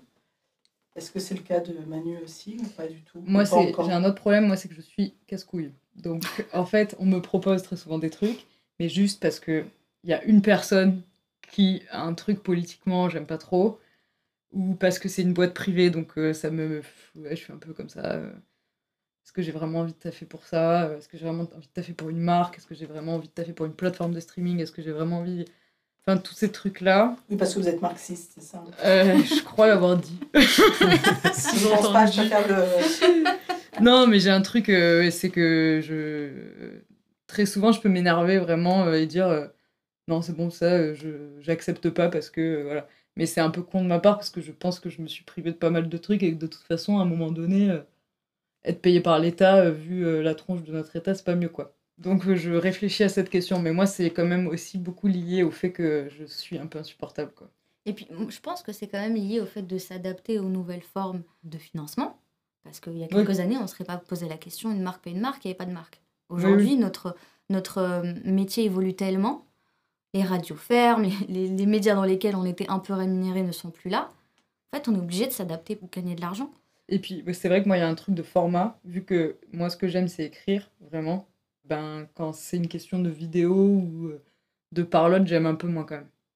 Euh, J'aimerais euh, plus pouvoir écrire. Et vu que l'écrit, et, le format écrit en perte de vitesse, ça réduit aussi les opportunités. quoi. Oui, surtout que la BCDR, c'est bénévolat. C'est bénévolat, ouais.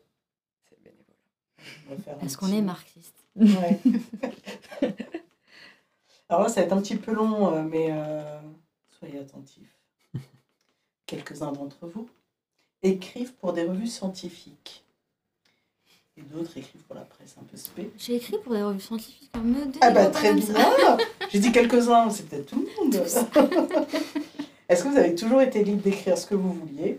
J'entends par là, parce que je sais que pour des articles scientifiques, les propos peuvent être euh, neutralisés de différentes manières, hein, par euh, les retouches des revues scientifiques, euh, des articles commandés.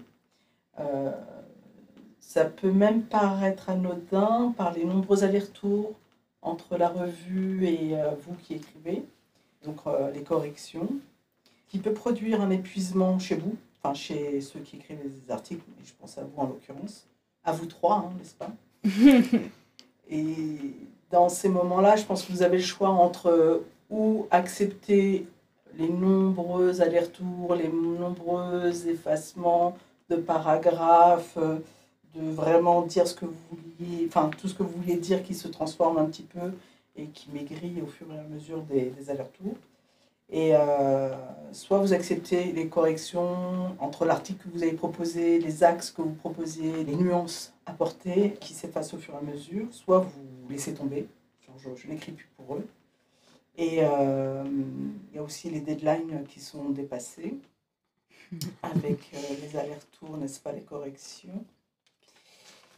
Et du coup, je me disais, il peut y avoir un grand écart qui se fait entre la commande de la revue scientifique et vous étant vraiment, je veux dire, dans le game, et puisque vous êtes vraiment, vous savez de quoi vous parlez, vous avez une expertise un peu large.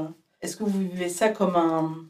L'effacement, c'est pas forcément le bon terme, mais euh, est-ce que vous avez l'impression qu'il y a comme s'il y avait deux mondes entre ce qu'on vous demande et ce que vous proposez à la fin ce qu'il en ce qu'il euh, euh, le produit fini quoi? C'est c'est moi qui me lance. Bah, t'as écrit Euh, le plus d'articles scientifiques. est-ce que vous voyez ce que je veux dire? On pourrait dire euh, formatage. Est-ce qu'il y a un formatage imposé par les revues scientifiques? Il y a plein de trucs hyper importants que, que ce point-là touche. D'abord, je voudrais là-dessus dire, tu as parlé du, du game, t'as parlé, donc, quand tu parlais du game, tu parlais du, du monde du rap. Oui. Mais en fait, le monde académique et le monde scientifique, c'est un game. Oui. avec tout ce que ça implique. Et c'est un game propre, un game qui a ses propres règles, ses propres hiérarchies, ses propres codes sa propre langue sa propre langue, comme en fait tous les games. En fait, Ouais. quand on dit game, c'est une métaphore euh, récente pour quelque chose de plus ancien, qui est le fait d'être un monde, un monde commun. C'est un monde effectivement. On a en premier lieu ce qui fait un monde, c'est une- des réseaux de communication partagés. Donc très vite, bah, même les métiers, hein, c'était des langues de métiers, c'était etc. D'ailleurs, c'est le titre d'un de tes chapitres. Rap Game, pour dire, euh, Ouais. dans une histoire du rap en France, pour dire le moment où le, le rap s'est constitué en monde, t'as- t'avais intitulé ça Rap Game. Les étudiants retiennent bien ça. Et, je pense que c'est ce chapitre où il y a euh, en exergue euh, une citation de Médine. Ah oui, Parce que euh, dans euh, Arabo Spiritual, Spiritual. il raconte à quel point, au moment où il impose, ils imposent collectivement avec Dean Record Le Havre comme ville rap, c'était un game parisiano-centré où seuls quelques Marseillais avaient droit de citer. Et donc, venir dans ce game parisiano-centré en tant que Havrais, c'était euh, devoir s'imposer dans une langue, dans des, codes, dans une familiarité. On en a parlé aussi tout à l'heure. Le, le fait d'être familier, de savoir ce qui se passe dans telle soirée, dans tel truc, ça n'a pas attendu les réseaux sociaux, mais c'était juste beaucoup plus, beaucoup plus cloisonné. Donc pour revenir sur les revues scientifiques, je pense que de mon point de vue, ça se pose même pas en ces termes, parce que d'une part, les revues scientifiques ne commandent pas d'articles. D'autre part, c'est pas des potes. Et donc en fait, c'est un bras de fer toujours. Publier un article scientifique, on sait que ça va être un bras de fer. C'est le concept en fait, c'est l'idée même. C'est pas la liberté d'expression, les revues scientifiques, c'est un bras de fer. Qu'on qu'on trouve ça cool ou moins cool, il y a des bonnes raisons pour lesquelles c'est un bras de fer. Les bonnes raisons, c'est que bah, ce qui domine dans le champ académique, c'est la notion de discipline. Ça veut dire quelque chose. hein. C'est un truc hardcore en fait. Discipline, c'est ok, il faut être discipliné, il faut être carré. La sociologie, c'est une discipline, ça veut dire qu'il y a des règles. Donc il faut suivre ces règles. Ça, pas moi, réinventer l'eau chaude, par exemple. Donc si Voilà. quelqu'un a déjà travaillé sur quelque chose, il faut le citer, il le fort intérieur, la conviction, ça n'a pas droit de citer dans les revues scientifiques. faut démontrer. Du coup, ça, c'est des choses, en partie, j'y adhère et j'aime ces règles-là du game. Après, chaque revue scientifique, elle a son histoire, elle a ses règles, elle a sa façon, ses nuances, et des fois, ces nuances, elles sont fondées, des fois, elles sont un peu plus arbitraires. On va pas publier un article d'histoire dans une revue de sociologie. On va pas publier. Voilà. Des fois, on sait pas, c'est à la frontière, ça mobilise les deux disciplines. Alors, on fait comment? Mais euh, en tout cas, c'est le formatage, j'ai envie de dire, c'est le deal de base de tenter de publier un article scientifique. La question ensuite, c'est est-ce que la façon dont le formatage va se faire, c'est réglo ou pas? Est-ce que c'est légitime ou pas? Est-ce que ça suit des règles qui sont les règles du métier? Et en particulier, euh, ben, revue scientifique, en fait, ce qu'on dit scientifique, ça veut dire qu'il y a eu un processus. Il y a deux, il y a deux, deux- deux choses qui font qu'une une publication dans une revue scientifique, euh, dans une revue est scientifique. C'est ce que disait Manu sur euh, la démonstration, l'idée qu'on démontre quelque chose, qu'on s'autorise pas euh, de son fort intérieur ou du- de son envie, qu'on on apporte des preuves, qu'on a un raisonnement qui est, qui est fondé. Et d'autre part, il y a l'idée que c'est évalué par d'autres personnes qui sont compétentes dans cette discipline. On appelle l'évaluation par les pairs. Et du coup, ben ouais, c'est pas, c'est pas le fun, quoi. C'est pas le plaisir, la publication dans les revues scientifiques. Donc heureusement, même pour les gens dans le milieu académique, il y a d'autres formats, il y a d'autres endroits où on peut publier. Donc voilà, moi j'ai eu plusieurs expériences qui étaient euh, inégalement euh, satisfaisantes. Il n'y a, pas de, cas où j'ai été, euh, où mon propos aurait été transformé. Ce qui a pu, il y a deux cas de figure. Dans un cas, les retours qui m'ont été faits étaient, de mon point de vue, fondés et de mon point de vue, euh, j'avais les moyens de répondre aux attentes. Et l'article qui a été publié, je le trouve meilleur. C'est-à-dire que je trouve que il est meilleur par rapport au game scientifique. Il respecte mieux ses, ses règles, il- la démonstration est plus claire, les preuves sont plus précises, l'inscription dans les travaux antérieurs, elle est plus complète, Mhm. j'intègre plus d'objections, je peux, voilà, c'est cool. Et puis il y a des cas où euh, ça, ne- ça ne marche pas, soit parce que bah, des fois, juste, je peux pas démontrer les choses telles qu'on me les demande, et je me rends compte que oui, c'est vrai, c'est un point important. Des fois, je trouve que ce qu'on me demande est, est- est- est pas légitime. Puis surtout, même dans certains cas, je ne comprends pas ce qu'on me demande, parce qu'en fait, on me demande de prouver des choses que j'ai déjà prouvées. Mais il y a des, des preuves, parfois, sur certains sujets, sur certaines questions, qui, dans certaines revues, ne semblent pas audibles. Mhm. Évidemment, on, a- on tombe sur la question des rapports de pouvoir qui sont sous-jacents. Mhm. Selon qui les dit, est-ce qu'on est euh, un ancien chercheur avec beaucoup, enfin, un, un- un chercheur qui a beaucoup d'expérience, avec beaucoup de légitimité, Et euh, et une- voilà, et puis euh, qui connaît beaucoup de gens. Et là, dans certains cas, euh, on a des articles qui, qui sont complètement indigents, qui vont quand même réussir à être publiés dans des revues importantes. Et puis quand on est doctorante ou doctorant, bah alors là, on a l'obstacle maximum. Je parle même pas de gens qui ne seraient pas encore doctorants ou doctorantes, parce que pour des gens en master, dans certains masters de recherche, il y a des très bons mémoires de recherche qui sont faits, déjà des résultats intéressants. C'est exceptionnel que des masterants arrivent à publier. Donc, il y a ces hiérarchies-là, évidemment, selon les sujets, selon l'angle, euh, il y a plus ou moins de bonne volonté. Donc, euh, dans ces cas-là, en fait, l'article, il n'aboutit pas il n'est pas publié. Par contre, c'est toute une économie singulière, en fait, ces revues scientifiques, parce que même l'idée de commande, elle n'a pas vraiment lieu.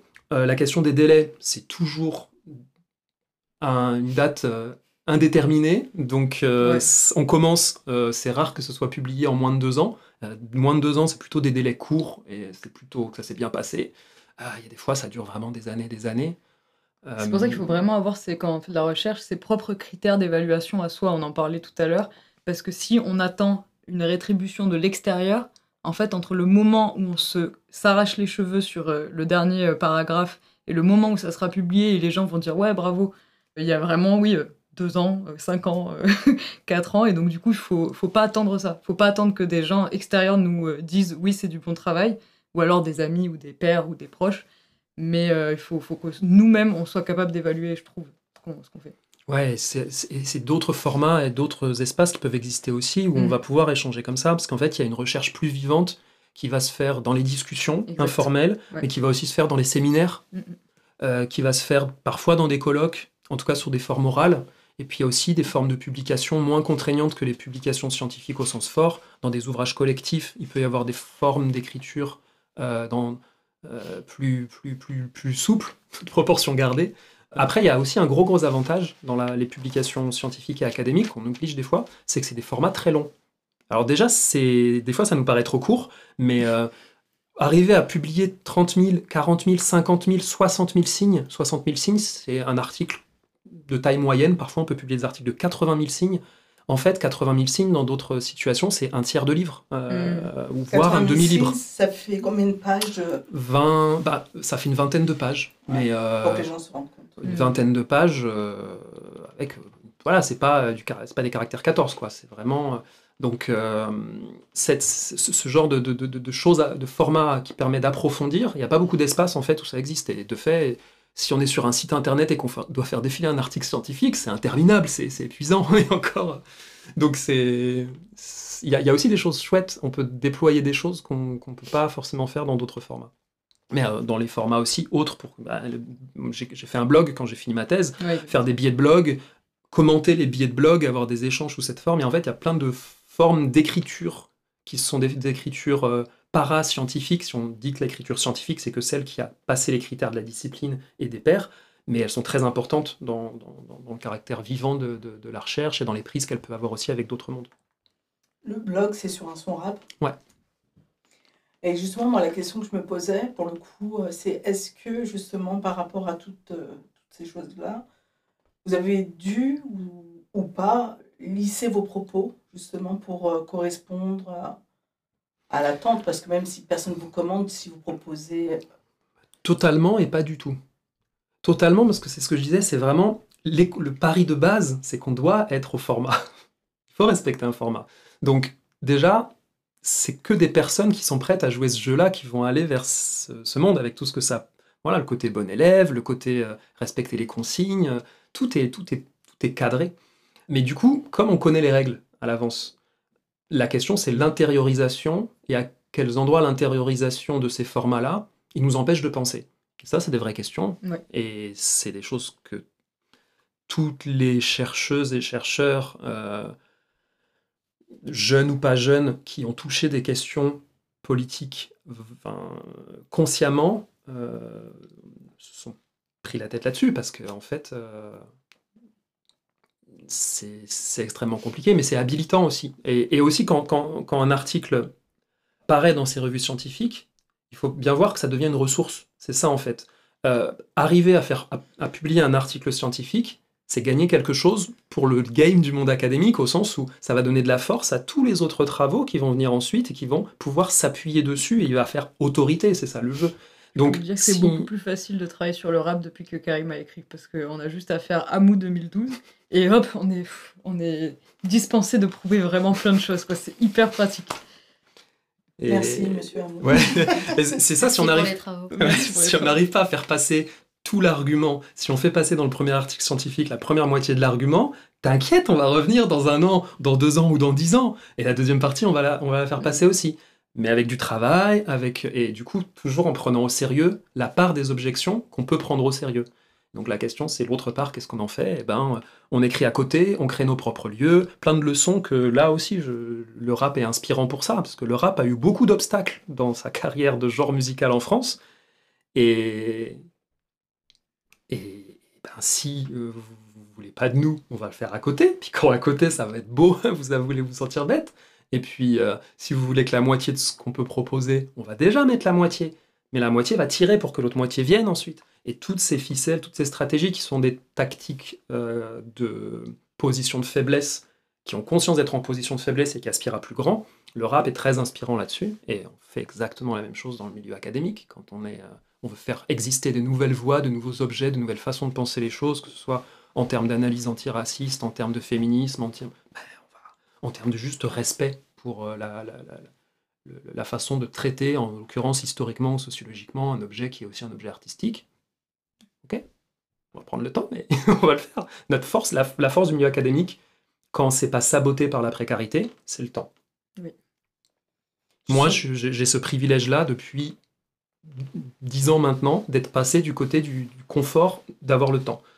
Mais c'est vrai que le gros de la, production de savoir euh, académique, elle est aussi produite dans des contraintes de temps qui sont plutôt confortables quand on les compare à la plupart des autres univers, artistiques, journalistiques, mais qui restent des contraintes de temps euh, euh, précaires et plus faibles que celles de- des chercheurs en poste. Parce que le gros de la production de savoir, c'est les doctorants, les doctorantes et les post-doctorants et post-doctorantes qui le font, c'est eux qui renouvellent les objets, c'est eux qui font les enquêtes empiriques les plus intéressantes, c'est eux qui osent débusquer de nouvelles archives, tenter des, nouveaux, des nouvelles questions auxquelles on ne sait pas répondre, alors que souvent les chercheurs et chercheuses plus anciennes, bah, ils, répètent les questions auxquelles ils savent déjà qu'ils vont pouvoir répondre. Vous avez quelque chose à ajouter? Moi, alors c'est euh, pour la question je, du, du formatage, euh, moi ça a été euh, c'est une douleur d'écrire euh, dans la langue académique, vraiment c'est super dur. Par contre, je pense que c'est une douleur nécessaire pour que je fasse ce qu'on appelle un article scientifique et pas un truc où je donne vaguement mon avis, vraiment. Donc je dis euh, c'est normal et euh, genre vraiment ça me saoule à la quatrième, au quatrième renvoi et on me dit bon là ça va toujours pas, il faut reprendre ça et tout. C'est très dur, c'est fatigant et tout ce qu'on veut. c'est une langue qui n'est pas du tout agréable, je trouve, à écrire. Enfin, en tout cas, moi, je suis pas encore arrivée au stade où je trouve ça agréable d'écrire euh, ma thèse, par exemple. La, la langue académique, elle est difficile pour moi à, à apprivoiser, on va dire. Par contre, je pense que c'est des contraintes nécessaires d'administration de la preuve, de langage qui correspond à euh, quelque chose de suffisamment euh, universel pour que tout le monde puisse comprendre, universel entre guillemets. Donc euh, cette rigueur, elle est très fatigante, mais elle est nécessaire. Après, moi j'adore écrire, vraiment. C'est, je, kiffe trop écrire, vraiment. Même quand, enfin, juste hier soir, je parlais avec quelqu'un que j'aime beaucoup et genre les moments où on parle de littérature quand on écrit, on- il me parlait justement de Terry Pratchett. Terry Pratchett, un auteur de science-fiction humoristique, il disait mais regarde, tu, mets une phrase de lui, comment en agençant des mots, t'arrives à faire exploser quelqu'un de rire? Euh, Vraiment, euh, quelqu'un qui vraiment explose. C'est trop fort de faire ça, d'arriver à toucher en agençant des mots et de proposer un style qui ait une vision du monde tout le temps. Et ça, c'est quelque chose quand même qui me manque beaucoup euh, parce que le formatage de l'écriture académique est trop pesant, mais nécessaire encore une fois.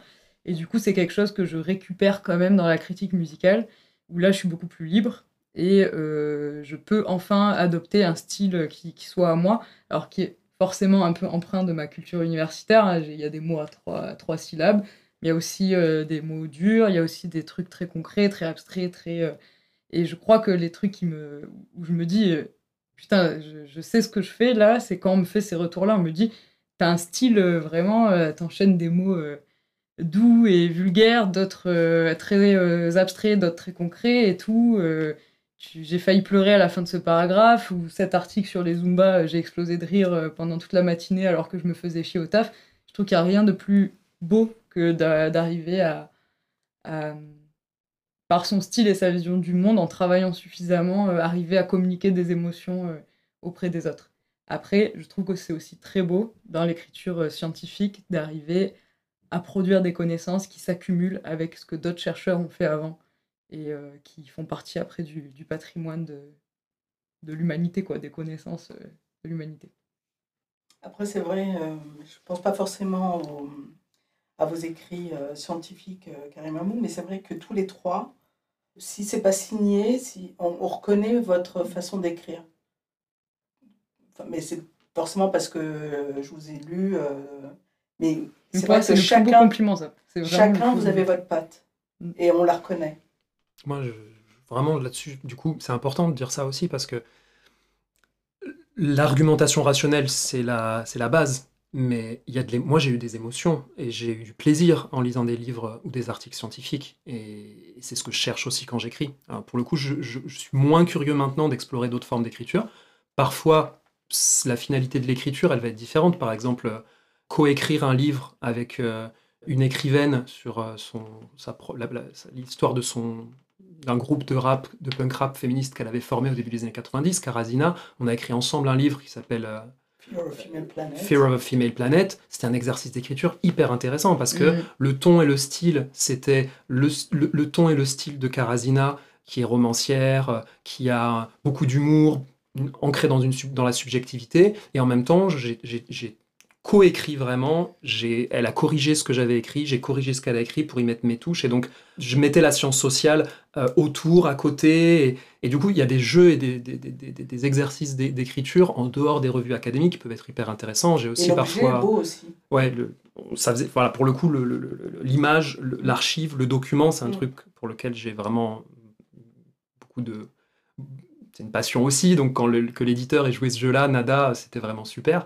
Donc il y a aussi des possibilités de jeu d'écriture, le format du blog, moi dans certains cas, des formats aussi plus libres en termes d'écriture. Par exemple, quand on a écrit euh, Nos plumes, nos voix avec Kautar Archi euh, dans euh, l'ouvrage coordonné par euh, Omar Slaouti et Olivier Lecourt-Grand-Maison, il y avait aussi du plaisir en fait à écrire avec Kautar euh, ce dont on parlait dans ce texte-là, etc. de, pour ceux de la mafia qu'Afrique euh, Ouais. que j'aime beaucoup. Donc, il y, a des, interstices, mais moi, c'est vrai que le plaisir que je cherche, c'est celui qui va trouver une façon, par l'argumentation rationnelle, de mettre le doigt sur quelque chose, et ça sera, euh,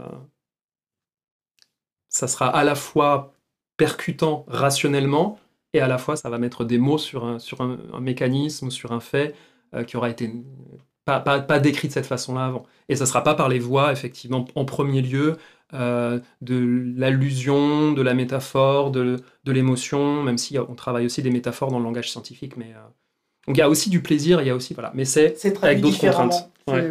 Et, et en fait, dans la plupart des mondes, plus on rentre dans le monde, plus on se pique au jeu du monde, ou alors on en sort parce que ça devient insupportable. Et franchement, je comprends tous les gens qui se barrent de ce monde parce que c'est Mhm. insupportable. Mais moi, je fais partie de ceux qui, qui, qui sont un peu addicts à ce monde. Donc, forcément, on a du, on a du plaisir à des endroits. On ne tient pas sinon. Enfin, pour plein de raisons. Puis il y a quand même des euh, formes d'écriture scientifique. Moi, pour le coup, c'est quelque chose qui m'intéresse vraiment. Comment on peut avoir une écriture qui soit à la fois extrêmement rigoureuse d'un point de vue scientifique et en même temps lisible pour le plus grand nombre. Et je sais qu'il y a, alors on sort très loin du rap, mais c'est euh, mes autres intérêts de recherche sur la violence, mais il y a le livre d'une anthropologue qui s'appelle Dorothée Ducy, Le berceau des dominations, Anthropologie de l'inceste. C'est le livre le plus, j'ai les frissons en en parlant, incroyable que j'ai lu en termes d'écriture, parce que c'est hyper rigoureux scientifiquement. Et en même temps, elle parle avec une forme de proximité qui peut vraiment parler à euh, chaque être humain. Elle dit vous, tu, précisément parce que euh, le, euh, c'est ce qu'elle explique. euh, bon, on a vraiment fait une grosse digression, mais le système inceste, c'est quelque chose qui fait taire les gens. Et l'académie, les anthropologues, les strauss en disant prohibition de l'inceste, tout ça, a contribué à ce système inceste qui vise à silencier complètement ce problème qui est en fait pas du tout marginal et qui est même central dans nos sociétés en fait. Et euh, la manière dont elle écrit euh, tout ça contre justement la langue académique, qui est une langue en fait androcentrique, une langue de dominant et tout, euh, par un langage de la proximité, de dire ça arrive dans des familles comme les vôtres, de, dans les... c'est vos voisins, c'est des gens que vous aimez, c'est euh, peut-être arrivé euh, Au sein de votre famille. au sein de votre famille. Euh, c'est un truc assez révolutionnaire, enfin, que j'ai trouvé euh, complètement bouleversant en lisant, et pourtant, scientifiquement, c'est impeccable. Et je, je, je sais pas quels articles scientifiques elle a publiés, si elle en a publié autour de ce sujet. Là, clairement, le fait que ce soit un livre, C'est un livre. ça, ça change les contraintes. Et là, on touche bien à la façon dont des formats de revues scientifiques pourraient interdire ces formes d'écriture qui, pourtant, du point de vue de la démonstration, sont irréprochables. Exactement. Et moi, juste pour l'écriture, euh, euh, bah, ça fait plaisir ce que tu me dis, mais bizarrement, je suis très surprise parce que moi, justement, je, quand j'écris, euh, je dirais pas que c'est dans la douleur, mais déjà, j'ai moins le temps d'écrire, j'aimerais écrire plus. Et je suis toujours fascinée euh, par des gens comme Manu, par exemple, euh, qui voilà, elle va à un concert et puis elle rentre et, et elle écrit tout, tout ce qu'elle ressent. Et c'est fluide et il y a un style. Et moi, bizarrement, je ne trouve pas de style. Non, mais ça, que vous ne trouviez pas de style, le vôtre, en vous lisant, je peux comprendre. Mais nous, De l'extérieur. De gens- Bah, c'est la première fois qu'on me le dit, donc Ah ouais euh, merci. Mais euh, ne serait-ce celui de Nubie. Ouais, Celui de Nubie, il est, il est, c'est, c'est flagrant. ok. C'est vraiment Wafa dans toute sa, dans toute sa splendeur. Euh, bah, merci. Bon, J'étais pas toute seule, il y, y avait Raphaël Dacruz, mais euh, merci en tout cas. Mais c'est vrai que moi, oui, j'ai cette frustration de ne pas avoir le temps d'écrire parce que moi, j'ai besoin d'énormément de temps pour écrire et je me souviens que quand j'ai intégré la BCDR, ça m'a. J'avais une pression monstre parce que, bon, déjà, j'ai intégré ça euh, via une interview et pas via une chronique. Donc, déjà. Ce qui n'est pas la règle habituellement, c'est la chronique, mais l'interview Wafa était tellement bien que. Donc, euh, tant mieux pour moi. Mais c'est vrai. Il y a euh, des règles, même dans le bénévolat. Exactement. non, mais c'est vrai, Oui. ça, c'est une dinguerie quand même. Et c'est vrai que même des fois, juste faire des paragraphes, quand on fait nos sélections de, de morceaux euh, trimestriels, certes, il n'y a pas de règle particulière pour écrire ce paragraphe parce que chacun a son style et je voyais le style des autres. Et en fait, j'avais trop la pression. Je, je me, je me rappelle, je mettais des fois des, des- des heures à écrire euh, un paragraphe et je me disais, mais c'est pas assez bien, je changeais chaque mot. Alors que quand je lisais les paragraphes des autres, ça avait l'air tellement fluide. Mmh. Et- et Ils ça ont mis des heures aussi, t'inquiète. Ah ouais, c'est Oh vrai. oui, en tout, en tout cas au début.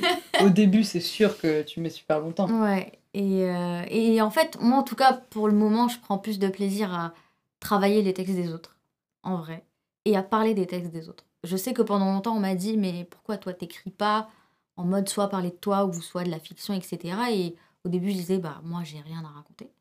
Bon, après, maintenant, je pense autre chose sur, sur, sur le fond, mais, mais c'est vrai que moi, ça me plaît d'avoir ce recul et de dire aux gens, voilà, ça, il faudrait le développer, ça, il faudrait le mettre avant, Ça, c'est la etc. casquette éditrice. C'est ça, ouais. Ouais, grave. Et pour le moment, ouais, c'est c'est ce qui me plaît. euh, mais j'aimerais en tout cas avoir plus de temps pour. Mais euh, c'est ça, en fait, le truc de l'écriture, par contre, c'est vraiment le temps. Et moi, je sais que j'aimerais écrire plus et que je suis ultra heureuse quand j'arrive à écrire quelque chose qui touche euh, les gens et où je sais que c'est ah putain, c'est mon style là en fait euh, que je commence à toucher du doigt. C'est vraiment des trucs où je me sens le plus accompli. Par contre, en fait, c'est tellement de sacrifices en termes de temps et moi, j'ai pas l'air comme ça, mais je suis extrêmement sociable.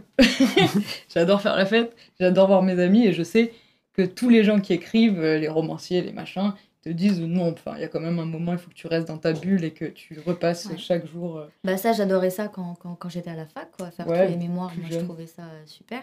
Mais toi, comme tu disais tout à l'heure, avoir besoin d'écrire, Ouais, j'ai du besoin. coup, tu te, tu, te, tu te fais violence pour trouver ce temps malgré Je toi. me, c'est c'est même, c'est tu vois, c'est On peut prendre l'exemple de PNL. Oui. Le concert de PNL, c'était quand? C'était. euh, Toi, tu y allais lundi. c'est le 23 mai. C'était le 23 mai. Donc là, c'était quoi là? L'article est C'était il y a sorti. une semaine. Hier, l'article est sorti. sorti hier. Donc, vous avez mis combien de temps à, à quel moment vous avez commencé à l'écrire? Au sortir du, du concert? Je prends des notes sur mon téléphone, en général des principaux trucs. Ensuite, je commence à écrire à peu près euh, un, un début. Au début, je me suis dit, je vais juste faire un petit paragraphe, ce qu'on appelle les sidekicks dans à l'abécédaire du son. Et après, en fait, je me suis dit, pff, vu les trucs nazes que font les autres, encore une fois, autant je trouve que ce que je fais, c'est pas génial, mais alors les trucs des autres, c'est encore pire. Donc, euh, des fois, je me dis, horrible comme phrase, vraiment. Oh, les gens vont me détester. Maintenant, on encore. revient à Desporuti. Mais Desporuti, vraiment, c'est euh, la jurisprudence Desporuti. Absolument. Et euh, qui est en fait une phrase de Montesquieu ou de Montaigne, je sais plus, mais Qui l'a repris, ouais. euh, qui remixé. Mais euh, euh, là, ouais, c'est en. Après, c'est parce que j'avais une émotion que j'étais tellement Oui. sûre, en fait, à peu près de, de l'émotion que j'avais eue. Ensuite, je l'ai objectivé quand même, c'est-à-dire, j'ai. euh, Oui, parce que je suis scientifique. Voilà, j'ai croisé. tu démontres par des Voilà. faits. Non, mais j'ai croisé quand même avec deux, trois trucs. euh, genre, est-ce que vraiment c'était leur père qui a parlé à un moment? Euh, Voilà, bon, moi, l'émotion, elle était énorme quand le- il y a la voix de René Andrieux, leur père, qui résonne pour dire vous êtes libre, profitez de la vie, et des trucs comme ça. Euh, mais euh, il faut que je vérifie quand même à un moment, est-ce que c'est vraiment leur père? Donc là, je fais des recherches et je tombe sur une vidéo où ils disent écoutez, c'est notre père, euh, qui était à un autre concert. Enfin voilà, des petits trucs comme ça, donc j'objectivise un peu le truc. Il faut que les gens, ils veulent pas juste. avoir le- les états d'âme d'Emmanuel Carinos, il préfère quand même apprendre des choses aussi. Et donc, il faut quand même toujours avoir un petit côté informatif. Mais oui, j'ai dû faire en, en une semaine, j'ai fait un peu moins d'une semaine, cinq jours. Oui, parce qu'il est en ligne depuis hier. Oui, hier. Puis il y a le temps de relecture. euh, Ouais, voilà, donc, la- la euh, le concert, il quelques était- jours avant. Le concert, c'était il y a une semaine. Mais je sais que pour, typiquement pour cet article, j'avais un besoin d'en parler. Et c'est pas un article court. Non, alors par rapport à ce que je suis capable de faire, euh, ça- mais euh, euh, on a quand même sorti une enquête de 86 pages avec un collègue, donc je pense qu'après ça, on peut tout faire. Mais par contre, je, je- je sais qu'à un moment, des potes m'ont dit tu veux, enfin, tu veux sortir ce soir, il y a un concert ou je sais plus quoi. Et il y avait un fond de moi qui a dit clairement, je préfère rester chez moi pour écrire mon article sur PNL. Et euh, ça, je me suis dit ouais, t'es vraiment une intello quand même. Tu, tu fais souvent la fête et tout, mais euh, bon, j'ai j'ai quand même un truc qui me ramène vraiment euh, à ça, quoi. Oui, du travail bien fait. Le travail bien fait, le travail seul, euh, l'écriture. Je kiffe trop écrire. Et juste pour revenir aux, aux articles qui ont pu paraître dans les revues, euh, quel est le public? Déjà, pour euh, le fil conducteur de, de la discussion, il faut peut-être rappeler que personne n'est payé pour les articles qu'ils produisent avec autant de douleur dans ces revues scientifiques. Ouais, Il faut quand même le, le dire, parce que c'est là aussi une économie très très bizarre que l'économie du monde académique, et en particulier des revues scientifiques. Euh, quels sont les lecteurs? Ben, Les premiers lecteurs et lectrices, c'est le principe d'une revue scientifique destinée aux pairs, c'est d'autres euh, chercheuses et chercheurs. Et en réalité, c'est souvent très peu de gens, sauf quand on apporte réellement quelque chose, et dans ce cas-là, c'est des nouveaux, des nouvelles chercheurs et chercheuses. Parce qu'en réalité, les plus on vieillit dans ce monde et moins on lit les autres, et en particulier les jeunes. du coup, il y a un effet de lecture en fait qui vient plutôt euh, des nouvelles générations de, chercheuses et de chercheurs. Et parfois, selon les, les, les- les art- franchement, dans- dans mon cas, je pense pas qu'il y ait un article qui soit vraiment un article scientifique qui ait fait un crossover entre guillemets, qui a été lu en dehors du monde académique réellement. Au grand maximum, c'est des étudiants euh, en, cursus de sciences sociales. Et c'est pas grave, c'est normal, c'est pas, pas le truc le plus utile à lire euh, forcément euh, en dehors. Par contre, d'autres formats, et en particulier une histoire du rap en France, qui a un style qui aussi a certaines limites liées à ma formation, à ma discipline, mais aussi à ce que j'aime. Là, ça a circulé beaucoup plus. Et puis, ben, des articles non scientifiques au sens où ils n'ont pas été soumis à une revue scientifique et ne sont pas passés par ce processus-là, dans des ouvrages collectifs, des choses parfois plus courtes, dans des catalogues d'exposition, euh, des billets de blog. Ça, ça circule plus largement auprès bah, de toutes les personnes qui sont curieuses et qui ne sont pas euh, dissuadées par euh, les quatre premières phrases. Alors, votre livre il est sorti en 2012, il me Mhm. semble. Et c'est vrai qu'au moment où il est sorti, ça avait fait grand bruit pour un livre. euh, Je ne sais pas si vous pensiez que ça allait autant, euh, autant marcher, euh, pas forcément en termes de vente, mais euh, ça allait autant plaire. Et c'est limite, c'est comme s'il avait été attendu. Oui.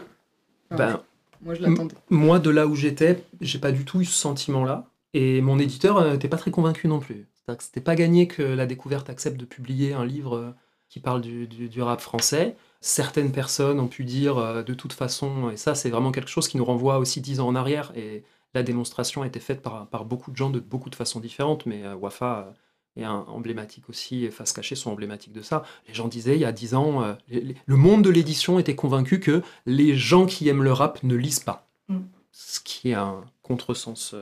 Enfin, je veux dire, c'est toute personne qui aime le rap sait que c'est pas vrai et sait que c'est plus compliqué si jamais les gens ne lisent pas, c'est qu'on ne leur propose pas des choses à lire qui correspondent à ce qu'ils ont envie de lire. C'est une autre question.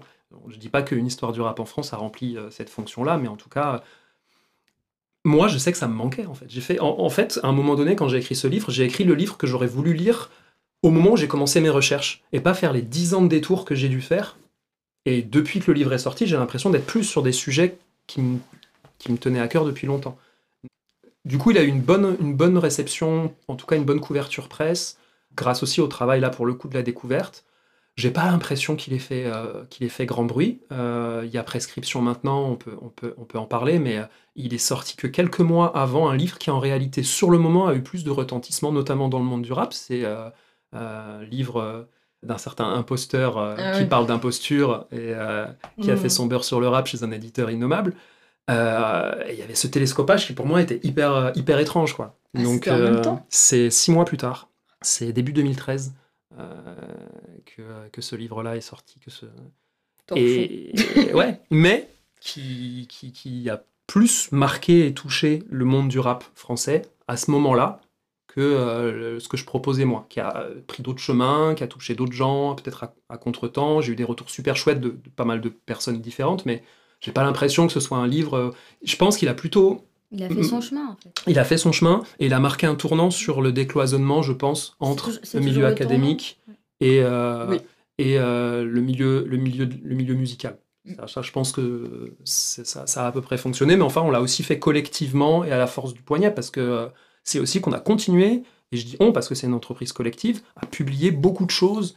Et en fait, euh, une histoire du rap en 2012, moi, je, je- je suis euh, post-doctorant euh, précaire à ce moment-là. Je suis recruté au CNRS l'année suivante. Et à partir de 2013-2014, avec des personnes comme euh, bah, Em- Emmanuel, je pense qu'on se rencontre vers 2015, quelque chose comme ça.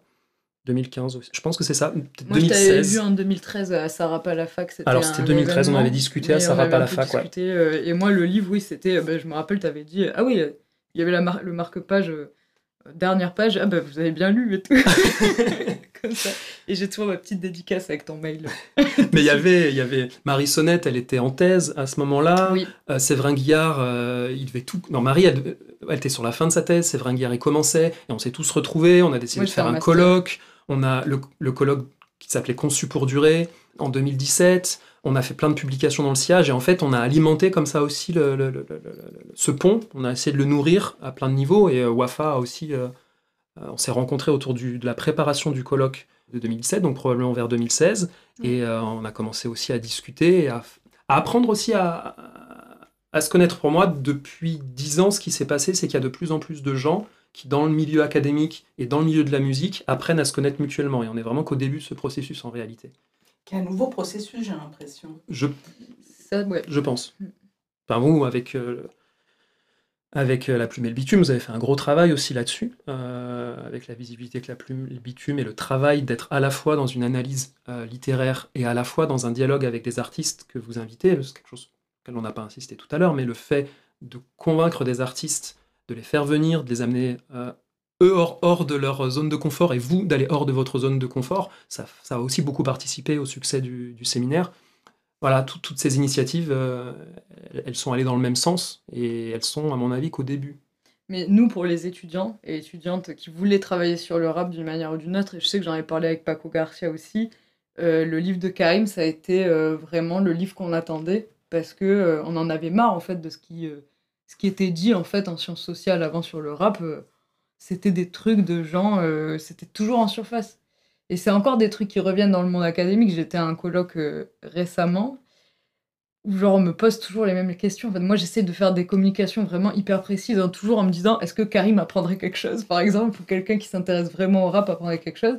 Et là, à ces colloques, à chaque fois on me demande, on me dit euh, mais du coup le rap c'est pas un peu sexiste quand même?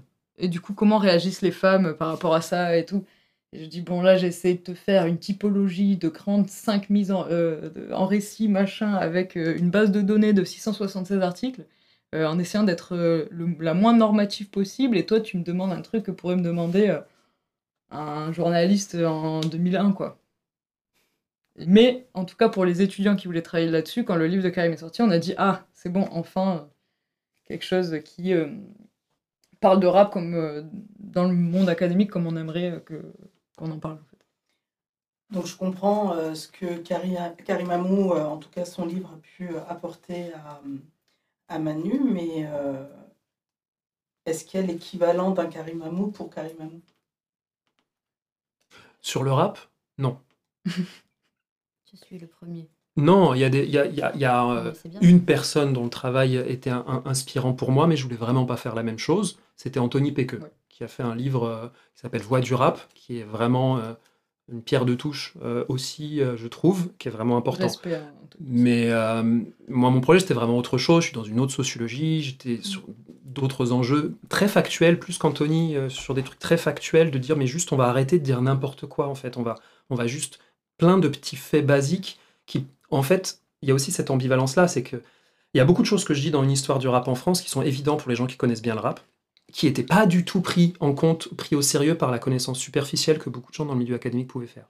Et en même temps, il y a une façon de raconter l'histoire, une façon d'entrer dans l'histoire qui est un peu iconoclaste par rapport à la façon dont, en tant qu'amateur, moi-même, j'aurais voulu qu'on me raconte l'histoire du rap quand j'étais que amateur et pas amateur et sociologue et historien. Il y a quelque chose d'un peu sacrilège à des endroits, soporifique à d'autres, laborieux encore à d'autres. Mais ces, ces détours-là, c'est aussi ce que moi j'ai appris et la façon dont moi j'ai renouvelé mon regard avec les méthodes des sciences sociales. Par exemple, euh, prendre des acteurs qui peuvent paraître très illégitimes, mais pour mettre en évidence des mécanismes. Donc en fait, casser aussi ce côté, euh, la grande histoire du grand rap construite par des grands noms. Non, parfois en regardant par en bas, en regardant avec des artistes amateurs, en regardant avec des artistes qui ont envie de quitter le monde du rap, en allant voir d'autres gens que les artistes, on apprend beaucoup de choses sur, sur cet univers.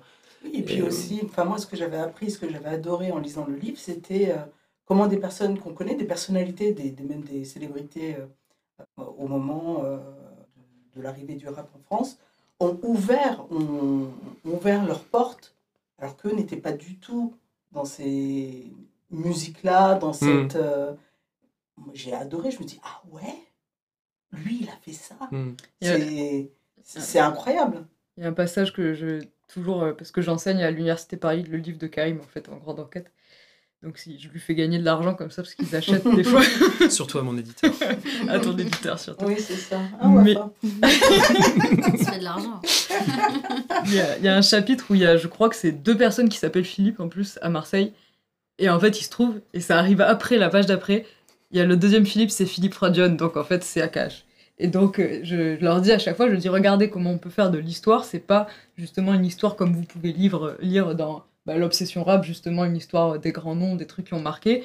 C'est une histoire de ce que ça aurait pu être et qui est pas devenu aussi et comment euh, ce qui est devenu est, est advenu. Et euh, en gros, euh, à chaque fois je leur donne cet exemple, voilà, bah, le sociologue ou le socio-historien ou l'historien, ce qui l'intéresse c'est autant euh, le Philippe qui est pas devenu AKH que le Philippe qui est devenu AKH. Quoi. C'est L'ordinaire aussi est vachement Mm. intéressant et important et très révélateur d'époque, de, de, de, de situations. Et une chose que j'aimais bien faire, et là il y a aussi du, du plaisir euh, j'aimais bien montrer aussi des liens inattendus, c'est-à-dire euh, ça rejoint un peu ce, ce que tu disais, Mm. tiens, telle personne, elle a croisé la route, la route du rap à un moment donné, qu'elle en parle plus ou qu'elle... Ou qu'elle euh, mais oui, en fait, le, ce monde est beaucoup plus large, beaucoup plus riche, beaucoup plus traversé d'influences et de rencontres que ce qu'on imagine, nuancé, voilà. beaucoup plus divers et nuancé, que bah, au moment où j'écris, je publie ce livre, on est quand même dans un moment où, au niveau éditorial, il y a quand même une vision extrêmement euh, particularisante, caricaturale du rap euh, qui, peut être fait, qui a été, euh, qui était déjà battu en brèche, qui avait déjà volé en éclats quand on prenait au sérieux les artistes et qu'on s'intéressait à ce monde, mais qui, dans ce qui était écrit, ben voilà, c'était pas si évident que ça, sauf à s'intéresser à la BCDR du son, à s'intéresser à la presse spécialisée, etc. etc. Moi, je pense Et que- pour- pour- pardon. excuse-moi, pour revenir à, à la question, euh, des gens qui m'ont vraiment inspiré, m'ont vraiment aidé dans l'écriture de ce livre, je me dis, ok, je vois comment je vais pouvoir faire. C'est euh, l'ouvrage euh, L'État et les quartiers de Sylvie Tissot.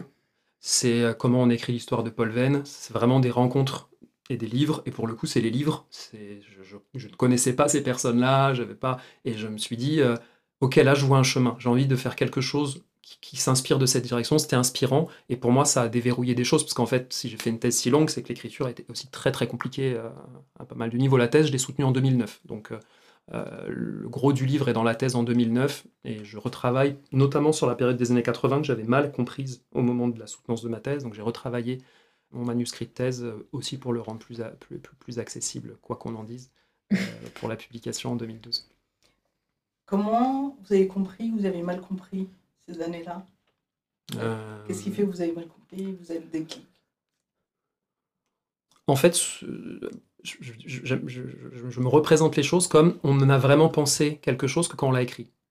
Et donc, une fois que j'ai vraiment réussi à penser une première fois sur qu'est-ce qui se passe pour le. Qu'est-ce qui, qu'est-ce qui fait.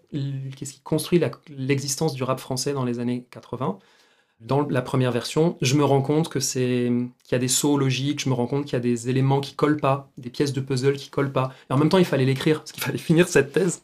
Et donc, je me dis, bon, ok, là, je, je sens que ça grince, je sens que les pièces s'emboîtent pas. euh, et donc, j'ai envie que ça s'emboîte, j'ai envie, que ça- j'ai envie de comprendre vraiment. Et euh, je me souviens, une des choses qui m'a beaucoup aidé euh, entre euh, 2009 et 2011, quand je retravaille ces années 80, c'est des forums de passionnés de musique euh, funk et disco-funk et qui euh, collectionnent des 45 tours de la première moitié des années 80 en français, où en fait, il se trouve qu'il y a très souvent une interprétation rappée.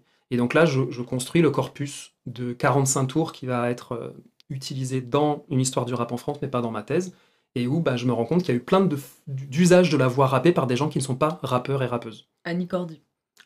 Jusqu'à Annie Cordy, mais, mais, mais beaucoup d'autres. Et par exemple, ceux qui ont chanté euh, Chagrin d'amour, euh, qui- Chagrin d'amour qui a chanté Chacun fait ce qui lui plaît, et puis, mais surtout beaucoup, beaucoup d'autres.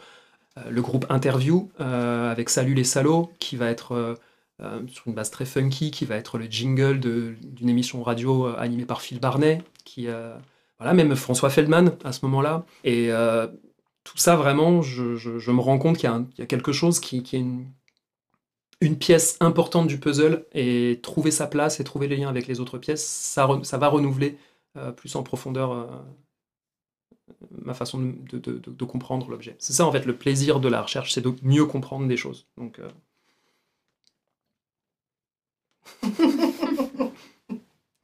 la.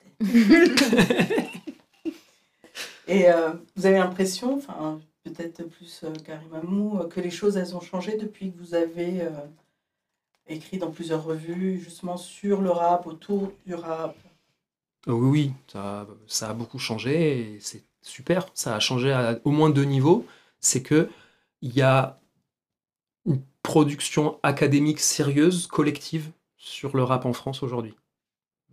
C'est super, parce que c'était pas collectif en, dans les années 2000. Euh, Il y avait des bons travaux euh, qui faisaient des choses euh, importantes et intéressantes, mais c'était pas des gens qui pouvaient être en dialogue et en discussion et donc en évaluation par les pairs, par des gens qui étaient aussi qui connaissaient bien cette musique et ce qui a été écrit académiquement sur cette musique. Et l'autre chose, c'est que les ponts se sont multipliés dans les formes de production de savoir. Et ça, c'est super. C'est-à-dire une, autobiographie euh, comme celle qu'a publiée Face Cachée, aussi vérifiée, aussi précise, aussi travaillée que celle de Manuquet, Mhm. c'est quelque chose qui n'existait pas euh, dans les années 2000, dans les années 90, etc. Et c'est tellement précieux, c'est-à-dire que c'est euh, c'est précieux à plein de niveaux. C'est de la production de savoir à part entière et ça permet de faire dialoguer des formes différentes avec des contraintes différentes de production de savoir, bah, puisqu'il il a aussi publié chez Face Cachée, mais la précision et la qualité des euh, podcasts de driver euh, dans Featuring, c'est euh, quelque chose d'incroyable pour, pour les amateurs, mais aussi pour, pour, les, pour les chercheurs et les chercheuses en Mhm. réalité. Il y a un travail de vérification, de croisement. Il y a Driver dans cette émission a un souci de factualité qui est vraiment un souci qui relève de l'histoire au sens disciplinaire du terme. Et donc, Moi, tout ça. Alors qu'il est nul en date et qu'il le répète tout le temps, mais, Mais il a d'autres repères. Il Oui. le dit tout le temps, en fait, il se rappelle pas des dates, mais il a tellement d'autres repères Mm. temporels. C'est ça. Et il a, il a le souci d'établir une trame véridique et Oui. avec un, un souci de symétrie qui est exceptionnel dans de plus en plus de gens, mais il y a, il y a ce, ce- ce souci d'être symétrique aussi, c'est-à-dire d'accepter qu'il puisse y avoir plusieurs points de vue, de faire droit à ces différents points de vue, de pas forcément chercher qui est le bon ou le mauvais dans Il le l'histoire. dit à chaque fois, c'est marrant ça. Et, et du coup, eh ben, on peut enfin avoir une, grâce à ça, on peut avoir une vision plus complexe et plus nuancée des choses parce que, bah oui, en fait, euh, l'histoire, c'est toujours de l'histoire racontée. Donc, c'est toujours une pluralité de points de vue. C'est un, un autre truc dans une histoire du rap que je voulais faire, c'était de sentir un, un truc de polyphonie. Pas faire.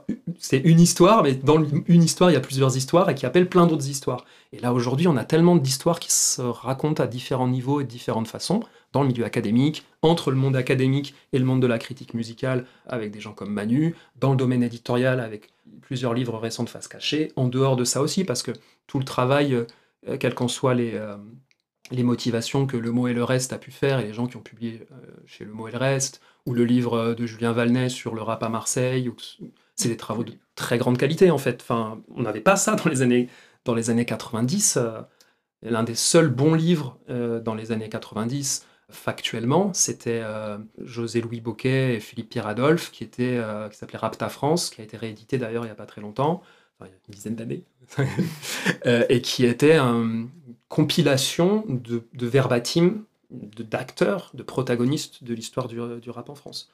Mais, euh, donc c'est trop bien. Mais justement, on va faire le pont là avec euh, Wafa, justement. Alors là, on revient à votre casquette euh, d'éditrice. Qu'est-ce qui fait qu'à un moment, vous dites euh, je vais euh, éditer euh, un livre sur euh, Manuquet, un autre sur Driver? Bah, je pense que éditer des livres sur le rap, c'était ma motivation première, euh, déjà personnellement. Et quand on a confondé la maison d'édition avec, euh, avec Sako et Paulo Dona, le but c'était de publier ce que nous on aime. Donc, nos passions, ce qui nous a fait grandir, ce qui nous a permis de nous construire tout simplement. Et euh, le hip-hop fait totalement partie, euh, le sport, voilà, la politique, etc. Donc c'était juste logique parce que tout à l'heure on parlait de d'idoles, euh, mais je dirais euh, le rap ça a créé aussi des modèles, surtout des modèles en fait, et le sport aussi. Et moi j'avais beaucoup de modèles, euh, pas forcément des modèles on va dire euh, parfaits évidemment comme on disait, mais des modèles de, réussite. Alors chacun sa réussite, mais des modèles de dépassement, des modèles aussi d'entrepreneuriat. Moi c'est ce que moi les seules personnes qui entreprenaient que je connaissais c'était des rappeurs comment on fait pour monter un concert alors qu'on n'a pas d'argent, comment on fait pour euh, presser des CD, pour aller les vendre, euh, etc. Donc ça, ça m'a toujours euh, fascinée. Et le livre de Manuquet est arrivé un peu par hasard, via Rossé, qui est un ami de, Manuquet. Et les gens ne le savent pas, mais c'est une idée assez vieille, en fait. L'idée est venue en 2016. Rossé nous en parle, on se dit, OK, on lance le truc. Nous, on venait de créer la maison d'édition il y a à peine un an, donc on était aussi en pleine, en plein apprentissage, on travaillait encore tous à, côté. Donc euh, l'édition déjà c'est du temps long, mais là encore plus, parce que clairement c'était juste pas le moment pour nous et pour lui. Parce que vouloir raconter son histoire, déjà c'est un premier pas. Le faire et vouloir tout décloisonner et tout dire, c'est autre chose. Le mettre par écrit pour que ça soit lisible et vendable, c'est encore autre chose. Et après, le faire et le vendre, euh, j'en parle pas, donc ça met, ça met beaucoup de temps. Et voilà, en tant qu'adolescente qui a grandi euh, dans les années 2000 en écoutant la Mafia Qu'un Free, c'était un peu logique d'en parler. On pouvait pas dire non à, ça. Et du coup, on l'a aidé justement à, à travailler ce livre parce que certes, c'était un livre plutôt thérapeutique pour lui. Moi, je dis souvent, enfin, je le savais pas au début, mais c'est dur de faire des livres thérapeutiques parce que les gens ne sont pas arrivés au bout d'un processus.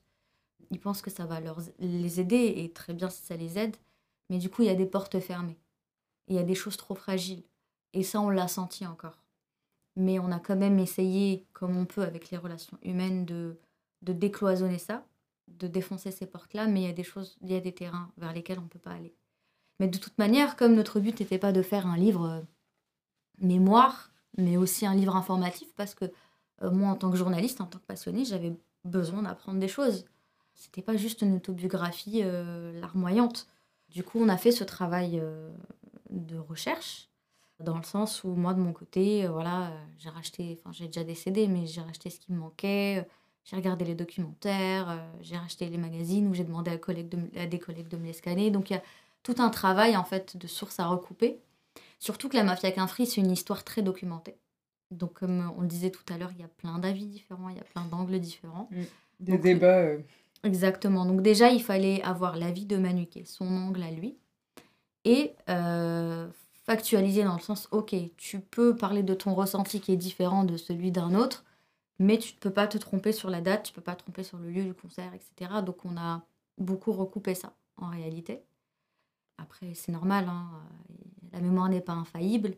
Donc ça a permis quand même à- d'éviter pas mal de, mauvais souvenirs, tout en gardant son âme en fait, sa partie très personnelle. Mais voilà, personne ne pourra venir nous dire, bon, il y a toujours des erreurs évidemment, mais euh, euh, ça c'est pas bon, ça c'est pas bon, parce que ça a été euh, totalement euh, recoupé. Et euh, c'est aussi pour ça que des fois, à la fin, on rajoutait des extraits en fait d'interviews, parce qu'on avait aussi mené des interviews avec d'autres personnes pour avoir leur avis. Par exemple, euh, Karim Thiam, qui euh, avant était chef de projet chez Small, qui était le, le label dans Sony, a une énorme mémoire et se rappelait d'énormément de choses et vraiment ramené de la matière. Quand il parle du 113, euh, quand il parle euh, des victoires de la musique du 113, euh, moi je sais que j'ai appris énormément de choses avec cette interview et j'ai pas le souvenir d'avoir vu autant d'informations ailleurs. Et euh, surtout qu'il n'y a plus d'images de cette soirée, etc. Mais voilà, quand il t'explique comment ils ont trouvé la voiture dans une association, que lui-même il a poussé, qu'il a menti euh, euh, pour la prod, enfin, c'est juste incroyable. Et aujourd'hui, les gens ont envie de savoir ça, parce qu'ils pensent tout savoir, mais finalement, c'est pas vrai. Et euh, c'est aussi pour ça qu'on a décidé d'insérer des chroniques d'albums au milieu. Parce qu'on s'est dit, il va parler d'un album, comment il est conçu, mais les gens qui lisent, ils savent pas à quoi ressemble cet album. Donc, avoir un journaliste qui a du recul, qui va expliquer la prod, les paroles, ce que ce disque a amené à ce moment-là, finalement, ça donne une histoire un peu plus globale.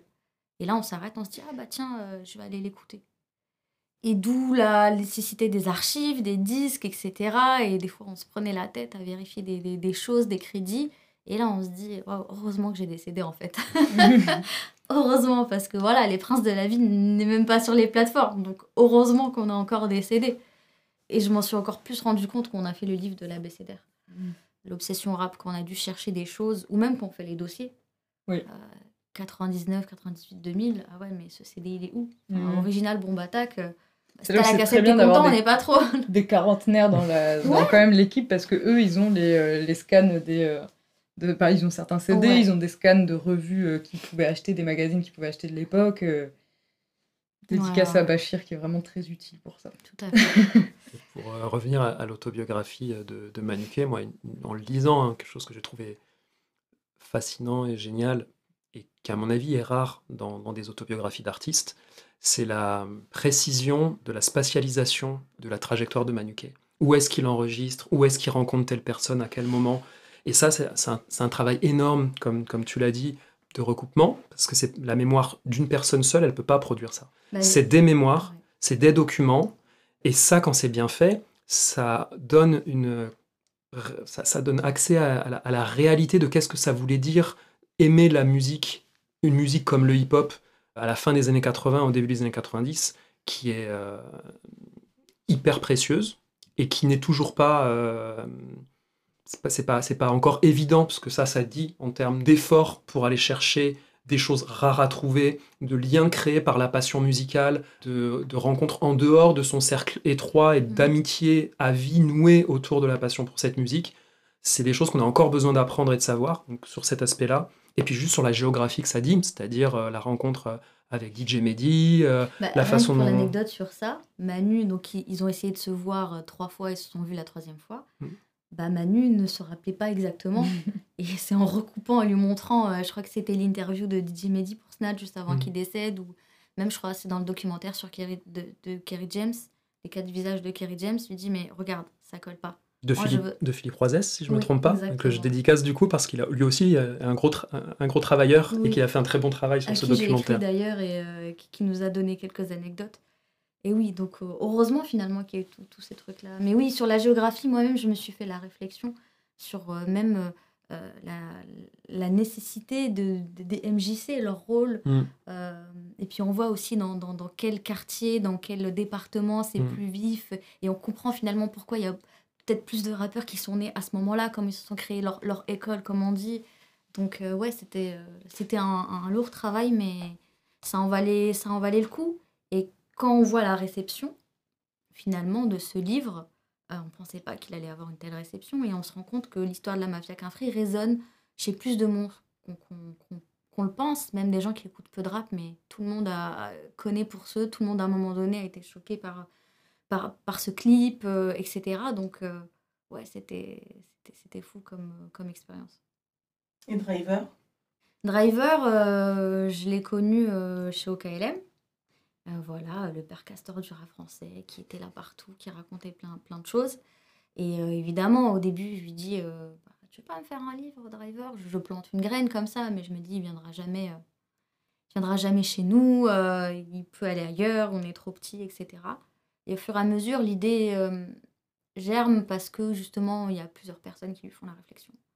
Euh, même des jeunes fais un livre, fais un livre, comme si, et c'est pas comme si, le livre, l'objet livre vient légitimer quelque chose, vient légitimer ton. C'est bon, t'as clôturé là, euh, 30 ans, 40 ans, là t'as clôturé un truc, euh, c'est, alors qu'il a fait plein de choses, mais ça marque. Et euh, du coup, il, il est aussi démarché par d'autres maisons d'édition.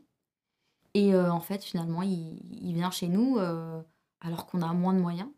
Mais il se dit, voilà, je veux aller avec des gens qui connaissent, qui respectent, qui vont pas m'emmener dans des, dans des choses euh, qui ne me correspondent pas. Et c'est vrai que c'est un peu notre ligne directrice, c'est que il faut que les auteurs se sentent à l'aise. On va pas faire des livres juste pour remplir des catalogues si déjà le lien personnel n'est pas là. Parce qu'on on vit quand même longtemps avec un livre, donc il faut quand même qu'on s'entende bien. Il faut que la personne, euh, l'auteur, se, défende au maximum, parce que sans lui, on ne peut pas avoir non plus cette exposition. C'est un travail... euh, c'est un travail ensemble, c'est un travail en équipe. Et euh, on pourrait, hein, dans les contrats, quand on lit les contrats d'édition, c'est l'éditeur qui a le dernier mot sur le nom, sur la couverture, la quatrième, etc. Mais nous, on fait tout valider, on n'est pas obligé. On se dit souvent qu'on demande même trop leur avis aux auteurs. Mais on, voilà, c'est comme ça. C'est d'abord des relations humaines. On ne fait pas des livres juste pour faire des coups éditoriaux, sinon on aurait sorti euh, plein d'autres personnes à qui on a dit non. Mais euh, et surtout, donc on- j'ai vu que il pouvait écrire, mais que ça allait mettre trop de temps et qu'il n'était pas à l'aise et que surtout euh, il y a des choses qui qu'il n'aurait pas dites tout seul. Parce que finalement, quand vous voyez Driver, il parle surtout des autres, il parle pas de lui. Et le but était d'aller de creuser dans, dans ce sens-là. Et euh, donc, on a eu l'idée de. On fait souvent comme ça, on met des journalistes qui coécrivent avec, avec les auteurs. Et euh, après, il faut être intelligent dans le choix. C'est que euh, ils se connaissaient déjà avec Ismaël Merighetti, ils étaient dans une émission ensemble, ils partagent plein de références West Coast, etc. Et euh, j'ai dit, allez, il faut, le mettre en confiance, c'est un peu la base de tout. Et ça s'est fait super rapidement. Ils ont terminé le livre en même pas six mois, en fait. Ils ont fait des interviews. Et, et là, il y a le style qui est important. Il y a le travail euh, journalistique et même d'auteur d'Ismaël qui a été incroyable. On parlait de être libre pour écrire. Il a tout arrêté pendant des mois pour ne faire que ça. Vraiment, euh, alors qu'on lui a même pas mis la pression. C'est qu'il s'est mis lui-même la pression. Et ça, c'est beau. Je trouve que savoir s'entourer et surtout avoir des gens qui comprennent la valeur symbolique déjà et même comprendre ce que lui, ça peut lui apporter aussi, le livre dans sa carrière, c'est totalement normal. Certes, ils vont pas gagner euh, des millions, mais ils comprennent la valeur symbolique et ce geste de ouais, je le fais pour la culture et la culture et pour l'histoire, et je suis content, je suis fière de moi. Et pour le rappeur Ouais, ouais, c'est clair. il a fait un livre facile à lire, toujours avec, avec des liens. Il a, il a tout, tout vérifié, toutes ses sources, etc. Et, et finalement, comme Manu, ça fait un livre et la grande histoire et la petite histoire. Et c'est ça qui nous importe. Parce que moi, je sais que quand je me disais j'aimerais avoir une maison d'édition, je sais que le postulat partait de on en a marre de Don Quichotte qui fait des livres pour les peur. Vraiment, c'est ce que je me disais. Il y, a des bons, y a des bons livres. Il y en a d'autres qui seront moins bien. Mais surtout, quand, on les compare, il n'y a rien d'artistique dans ces livres-là. C'est que, encore une fois, des livres thérapeutiques sur les trajectoires de vie, sur les hauts et les bas de la personne. Mais finalement, cette personne, elle aurait pu être sportif, patineur, mécanicien, c'est pareil. Je me souviens quand j'avais lu, même récemment, le livre de James. Alors certes, c'était vraiment lié à ses émotions, etc. Mais elle parle quand même pas beaucoup de son, parcours musical. Et en fait, on ressent pas la musique, on n'entend pas la musique quand on lit le livre. Et je sais que moi, en tant que lectrice même de, chroniques journalistiques, bah, ce qui me donne envie, c'est que la façon dont, la personne le décrit, je me dis, ah, j'ai l'impression d'entendre le flow tellement c'est bien écrit. Et nous, c'est ce, ce qu'on voulait. Et d'un côté, en faire une source, en fait, de se dire, ok, il y, a, très peu de, sources, donc là, on a quelque chose de compilé. Et d'un côté, quelque chose de, divertissant. Et je me souviens quand on faisait le livre, je crois que c'était avec toi que j'en avais parlé, et je te disais, mais en fait, il y a tellement de, documentation sur la mafia qu'un-free que je ne sais pas si ce livre va servir à quelque chose. Et toi, tu m'as dit, mais tu te rends pas compte que ce travail de compilation, les choix et les non-choix, et le fait de tout regrouper dans un seul format, mmh. Ça, ça va apporter quelque chose. Mmh. Tu as totalement raison. Et c'est ce qui a. De, de, là où je suis moi, c'est ce qui fait que l'autobiographie de Manuquet est très différente, effectivement, d'autres autobiographies, comme on a pu publier Don Quichotte. C'est que il y a ce travail de recoupement et ce travail qui fait que ce n'est pas que, que la mémoire d'un artiste, c'est la mémoire d'un artiste au service de l'histoire mais de l'histoire euh, au sens fort du terme, donc avec un, un souci d'établir la, la, factualité de ce qui s'est mmh. passé. Mmh. Et ça fait une grosse différence, parce que dans les autobiographies d'Akhenaton, de Diams, quelles que soient les qualités qu'on qu peut y trouver, il y a plein d'erreurs. Oui. Parce que oui. c'est pas un souci de l'éditeur. Oui. Parce que ça peut pas être l'artiste seul qui, qui, fait ce travail-là, et c'était pas un souci de l'éditeur ou des gens autour du projet éditorial euh, de se dire la mémoire, elle est elle est toujours euh, la mémoire d'une seule personne, elle suffit jamais à, à écrire l'histoire. Personne n'est Mmh. capable de. Donc. euh, Oui, parce que c'est vrai que, bon, certes, quand on est éditeur, on n'est pas spécialiste de tout, hein, surtout dans une grande boîte, etc. Après, il y a Google, en fait. Au moins pour Ouais. des trucs tout bêtes, au moins pour les noms propres, au moins pour, euh, pour les lieux, au Ouais. moins pour euh, les, les grandes dates, comme ça, on peut juste googler. Et, et le pire, c'est des fois pour, sur l'orthographe des noms propres. Enfin, c'est- C'est totalement fou. Euh, je sais plus ce que j'allais dire. Mais. euh, Vous êtes allé quand même bien au-delà de ça. Oui, que juste vérifier Manuquet. des, des noms, noms propres. C'est clair. Et euh, j'ai perdu le fil de ce que je voulais Et comment dire. vous gérez les tensions, justement euh, Ça, c'est vraiment. Mais euh, par exemple, des gens qui ont pu contester euh, la- le point de vue de Manuquet sur tel ou tel. Bah, bizarrement, la mafia qu'un alors on sait qu'il y a pas mal de, de- de soucis en interne, ils ont cette maturité de faire ça en interne.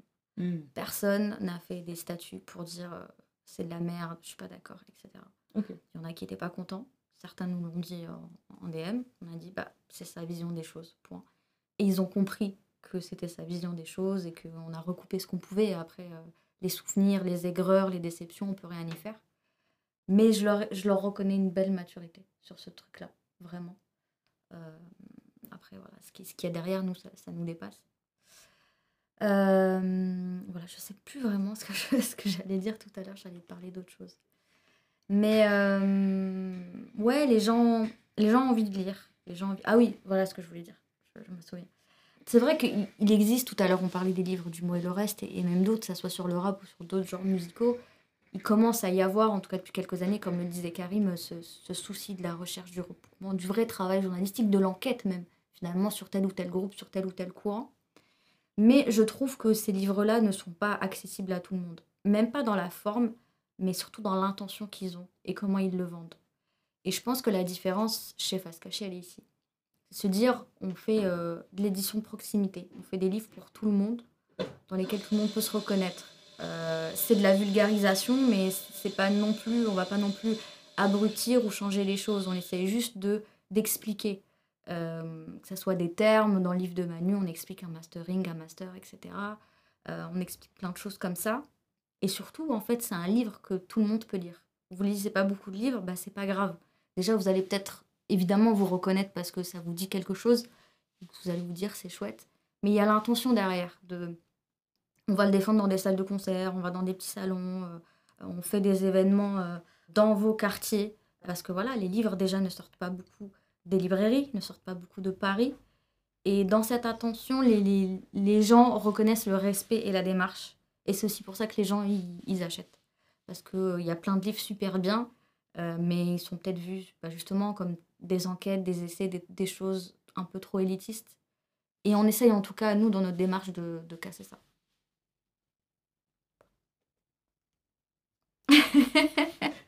Ils ont hoché la tête. Oui, c'est ça, Manu, elle est comme ça.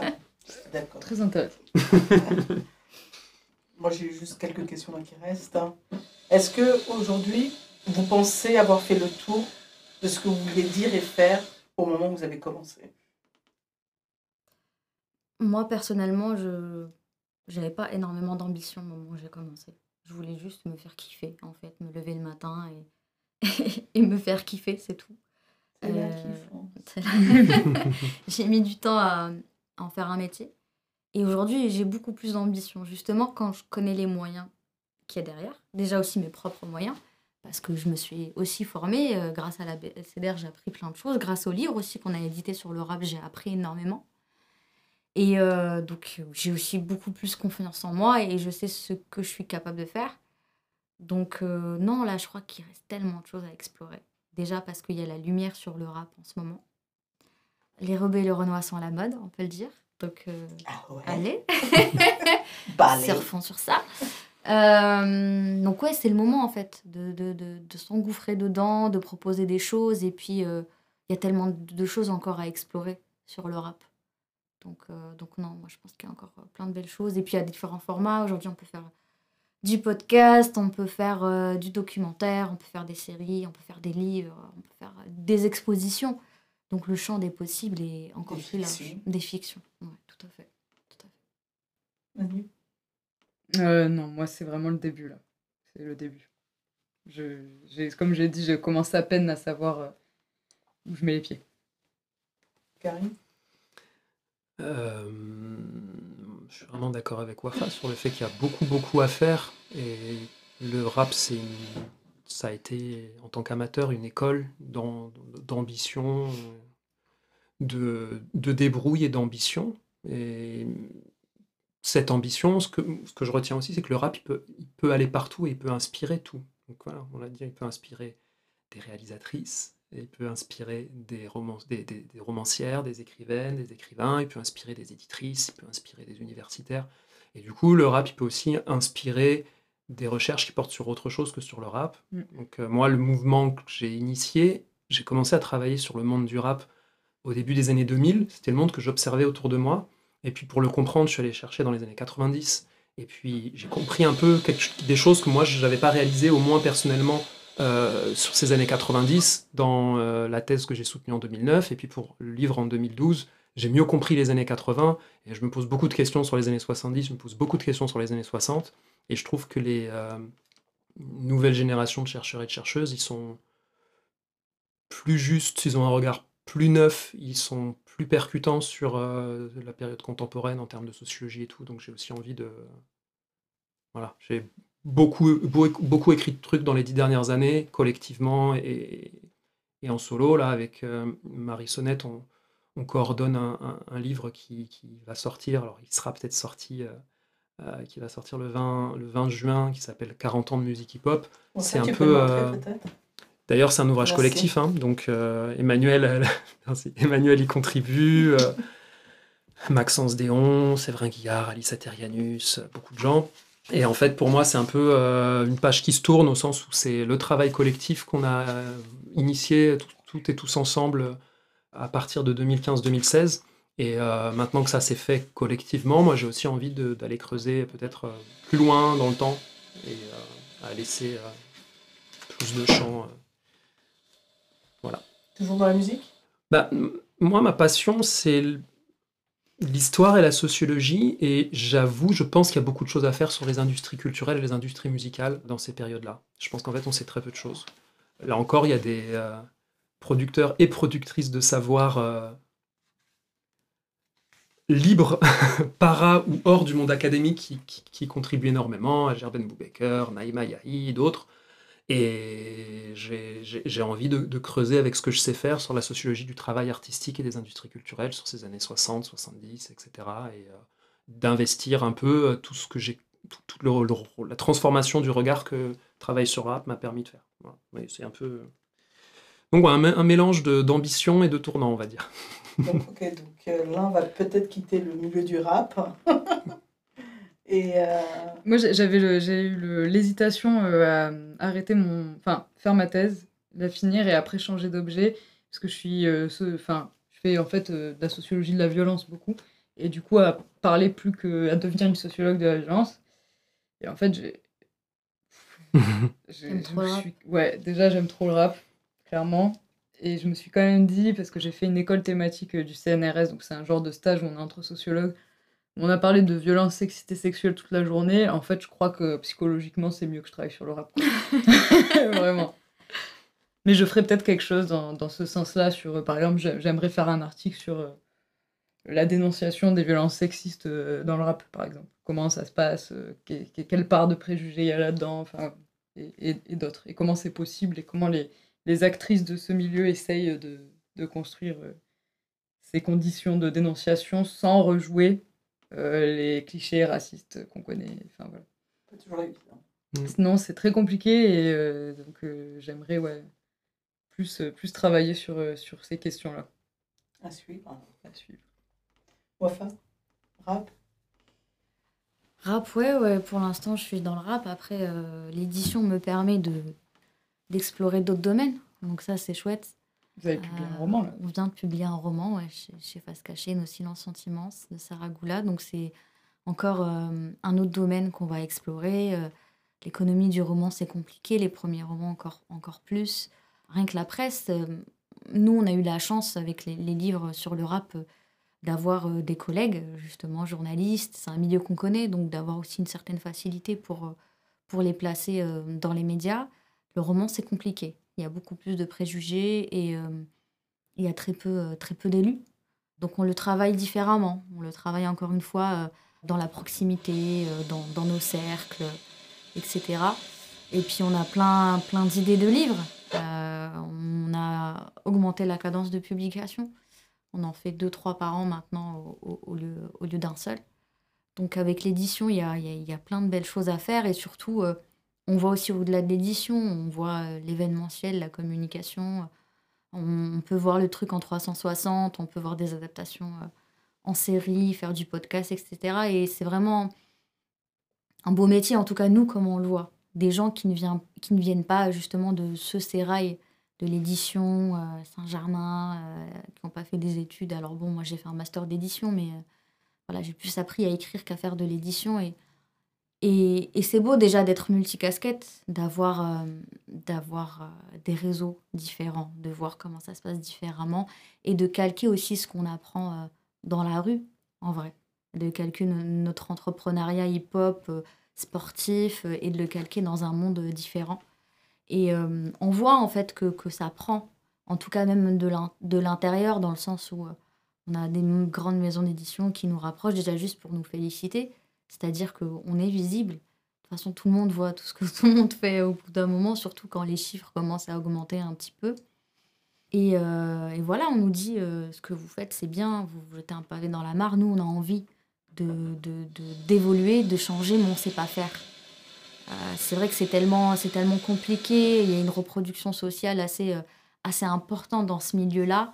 Et euh, ils ont envie, en fait, de, de, trouver, mais ils savent pas. Et on a eu certaines anecdotes assez cocasses, quoi. Mais quand ils cherchent certains traducteurs euh, non blancs, pas qu'ils ne veulent pas, mais ils se rendent compte que personne dans la boîte qui fait 13 étages ne connaît un traducteur non blanc.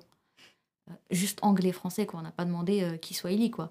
Mais, et c'est incroyable de voir comment ces gens vivent dans des bulles qui des, des bulles fermées et finalement on, on- se dit qu'avec nos regards et même juste grâce au hip-hop, en fait on a une vision tellement plus large, tellement plus liée au monde, tellement plus ouverte, que ce soit par nos propres cultures ou avec tous les gens différents qu'on rencontre aussi dans ce milieu. Et ça, et ça on se rend pas compte, mais c'est une chance incroyable en fait.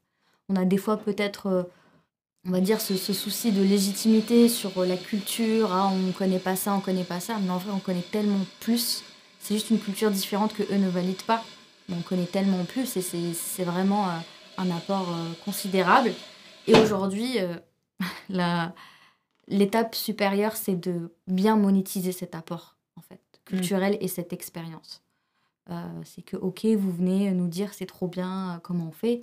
Non, on va pas vous donner, euh, vous donner nos idées. On a compris comment vous faites pour piquer nos idées et en faire de l'argent. Non. on Sans va- nous. Sans nous, évidemment, sans, évidemment, sans même nous citer.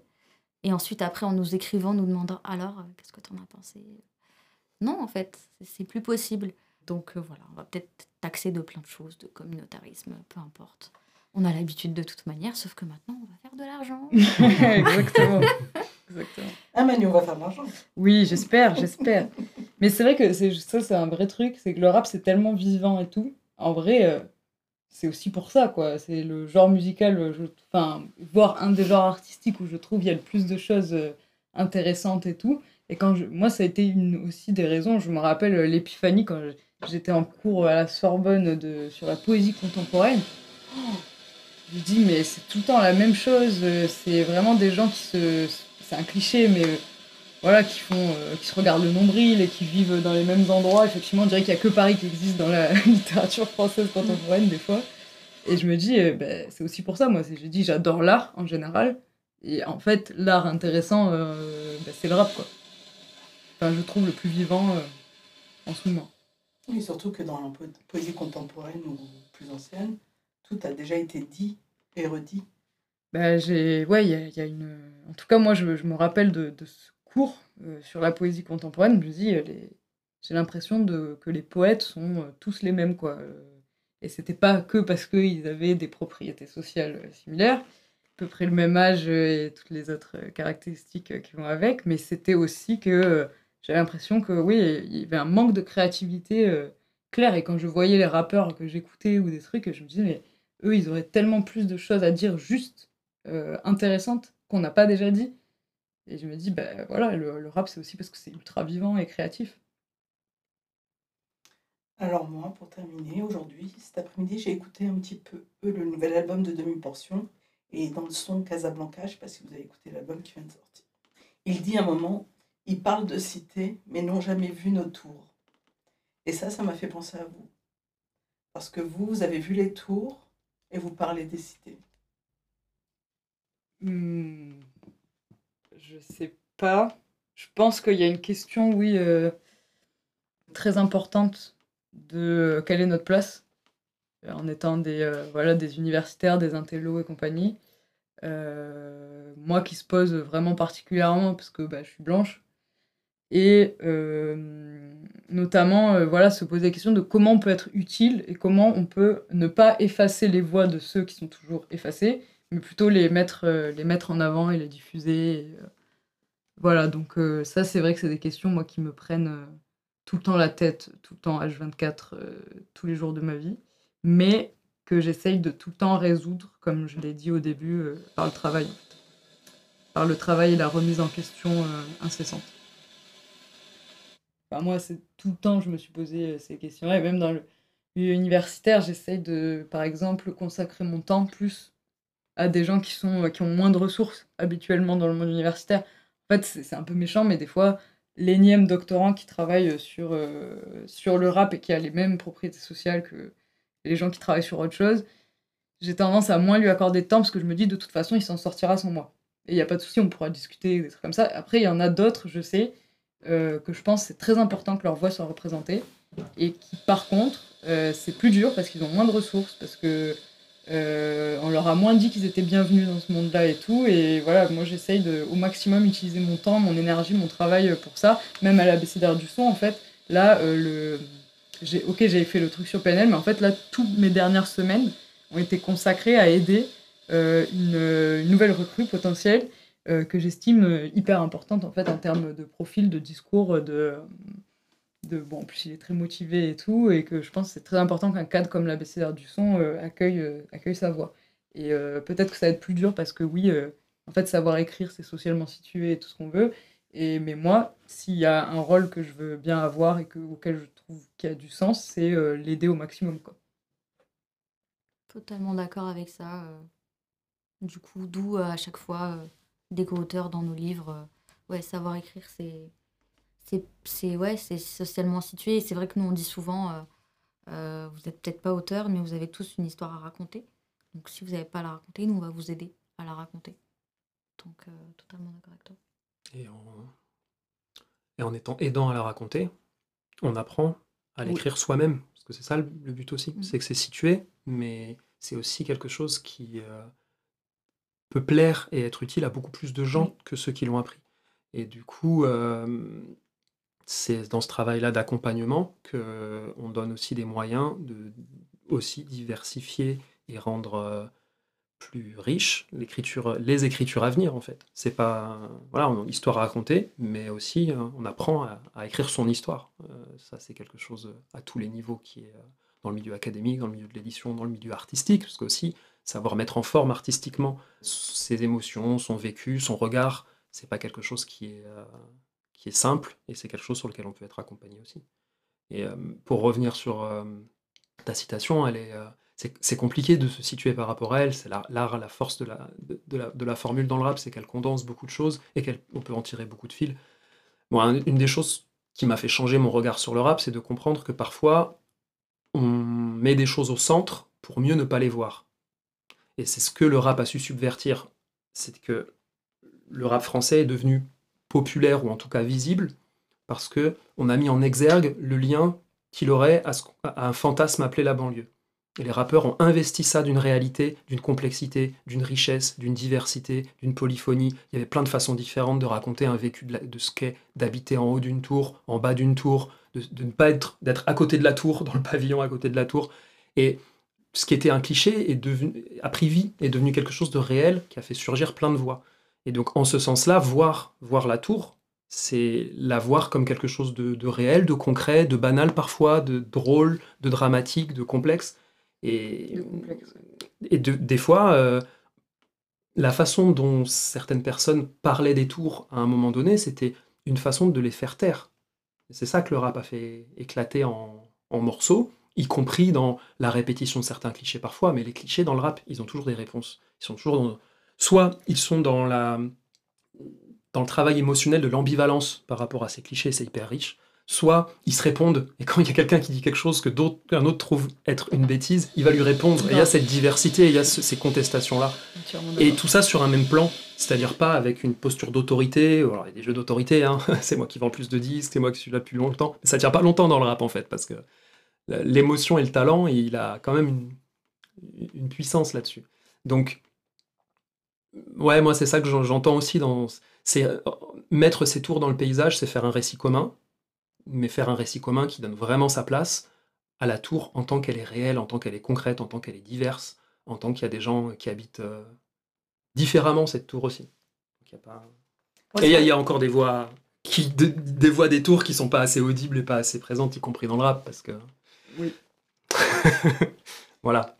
Moi, comment je l'ai compris, c'est un peu ce que je dis depuis tout à l'heure vous concernant, c'est que quand j'ai vous étiez dans le game, vous êtes vraiment du sérail, c'est-à-dire même si vous n'êtes pas rappeur ou rappeuse, c'est un amour et une connaissance et une expertise de cette musique-là dans les domaines dans lesquels vous êtes, que ce soit le journalisme ou, le milieu académique, ou les deux pour toi.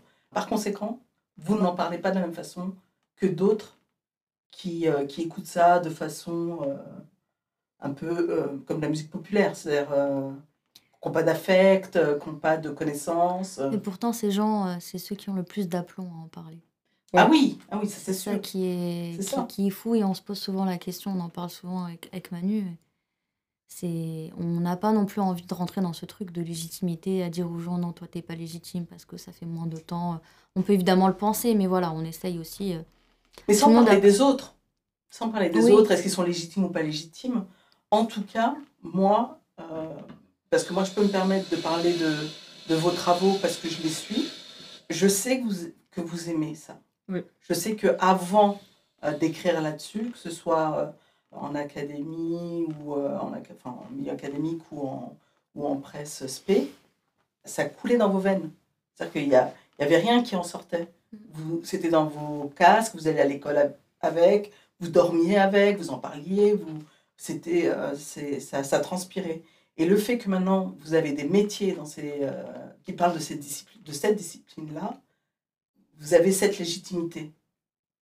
Vous n'avez pas besoin d'avoir grandi dans une tour ou d'avoir habité à côté d'une tour. Cette tour-là, pour moi, c'est une image qui dit euh, cette tour-là, pour moi, c'est le rap. Et vous parlez de cette tour-là. Et que, euh, à la différence de plein de gens qui en parlent, qui ne savent pas en parler, qui en parlent en surface, qui en parlent mal.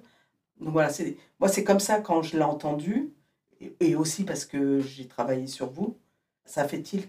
J'ai dit, mais oui, c'est ça. Oui, je pense qu'à la base de tout, il y a, il y a la passion, certes, mais je pense qu'il y a le respect.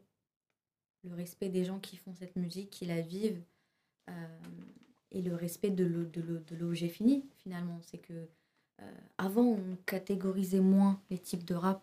On pouvait écouter plein de types différents sans se dire, ah lui, il est comment, il est ci, il est Mhm. ça. Et euh, en fait, euh, on mettait un peu tout à, à la même hauteur, dans le sens où, euh, je sais pas, euh, des albums de L.I.M., des albums, voilà, c'est ça nous provoquait des choses et, et on voyait le travail derrière, on sentait le vécu. Et je pense que quand on respecte aussi la partie bah, artistique, voilà, ils font des travaux incroyables sur l'esthétique et même quand ils parlaient des livres, parle de musique parce qu'à la base c'est ça. Il n'y a pas que les clichés derrière et, montrer comment c'est, euh, les porte-voix, des banlieues, etc. C'était de la musique tout en respectant les gens et je pense que c'est la, c'est la base de tout. Non, mais moi, c'est vrai que ça me rend ouf quand des gens euh, prennent la parole publiquement et se permettent euh, de faire des phrases ultra affirmatives sans avoir justement expérimenté à un moment donné la complexité. Je, hochais la tête quand Karim disait complexité, c'est, je, je pense c'est ça. C'est de dire à un moment donné, toi, t'as juste eu ta petite idée, t'as écouté deux albums et t'as dit c'est bon, je connais le rap. Et t'as après euh, lancé une affirmation unilatérale, sans nuance et tout. Et je pense qu'on est investi personnellement, euh, existentiellement et, euh, et sur plein d'autres trucs, ben, on en parle différemment. Et on se permet pas autant de, d'affirmations comme ouais, ça. Et des affirmations sans recul, quoi. Mm. Des informations qui peuvent, euh, euh, comment dire, euh, voilà, sur le temps court, sur l'immédiat, essayer de tisser des nouvelles, des nouvelles tendances, des nouveaux... En fait, il faut prendre du recul, en fait. Il faut laisser le temps faire les choses pour qu'on puisse savoir comment les choses se sont agencées. C'est, je pense que c'est pas pour rien au- qu'aujourd'hui, on arrive à produire plein de choses, parce que voilà, 40 ans de rap, il a fallu ça pour qu'on puisse avoir le recul, avoir plusieurs générations pour, pour voir ce qui a vraiment évolué. C'est vrai que oui, les réseaux sociaux, c'est aussi ça, quoi. Quand on commente un album alors qu'il vient de sortir il y a 10 minutes et qu'on dit c'est l'album de l'année ou euh, euh, c'est la nouvelle vague, c'est un nouveau courant, euh, 2015 c'est le nouvel âge d'or, c'est plus possible, hein, des, affirmations comme ça. Parce que, ouais, on n'a pas assez, de recul et, euh, et ça me fait penser à, une citation que, que Medine, bah, qui disait dans l'interview featuring avec Driver, il dit euh, Le temps long me donne, souvent, me donne toujours raison. Et moi, je suis d'accord avec ça. C'est ce que tu disais tout à l'heure, je voulais la placer, mais je voulais pas te couper parce que tu disais tellement des belles choses. Euh, c'est que voilà, tu, tu, tu, tu mets euh, le, un bout d'argumentaire en 2012, bah, aujourd'hui, ça t'a prouvé que en fait, tu avais raison. Et le Mm. temps long t'a donné raison. Et je pense que ça aussi, ça nous lie, le temps long. Oui, ça c'est Ouais. Et ça me fait aussi penser à quelque chose, c'est euh, justement, c'était dans, quand Lino était à l'ENS, euh, je me souviens plus de celui qui était avec toi. Benoît.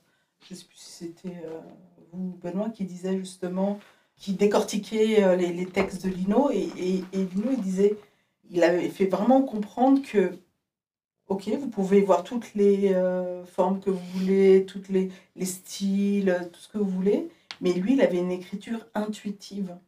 C'est ça aussi qui est marrant, c'est que disséquer, décortiquer, c'est comme si que il y avait un savoir pas inné, euh, c'est pas forcément le mot, mais euh, intuitif. Oui, oui, carrément. Et moi, je serais incapable d'écrire comme Lino. Par contre, Lino serait incapable de faire un article dans euh, 40 ans du rap en France. Oui, non, c'est sûr. Et puis d'écrire euh, de façon. Oui, on a compris qu'il n'aimait pas trop. euh, Et je, je peux pas, je sais pas comment Lino écrit, mais euh, il y a intuition, mais il y a travail aussi souvent. Ouais, Et donc, euh, à mon avis, il y a quand même beaucoup de travail. Et lui disait qu'il y avait fait- beaucoup de lecture.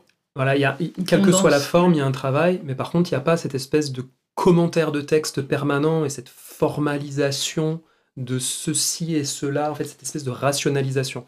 Mais par contre, je pense que ce qu'on appelle euh, intuition, c'est quand même des heures, des mois, enfin, des années à se prendre la tête, à infuser, à, style, réfléchir et à travailler un style consciemment ou inconsciemment dans Mm. différentes situations, mais il y a aussi ce, ce travail, il est perceptible. Pour donner l'impression d'être spontané, justement, c'est ce qu'on expliquait à Lino. Tu, tu, tu dis, euh, là, cette phrase, elle est tellement percutante, elle a l'air tellement spontanée et tout.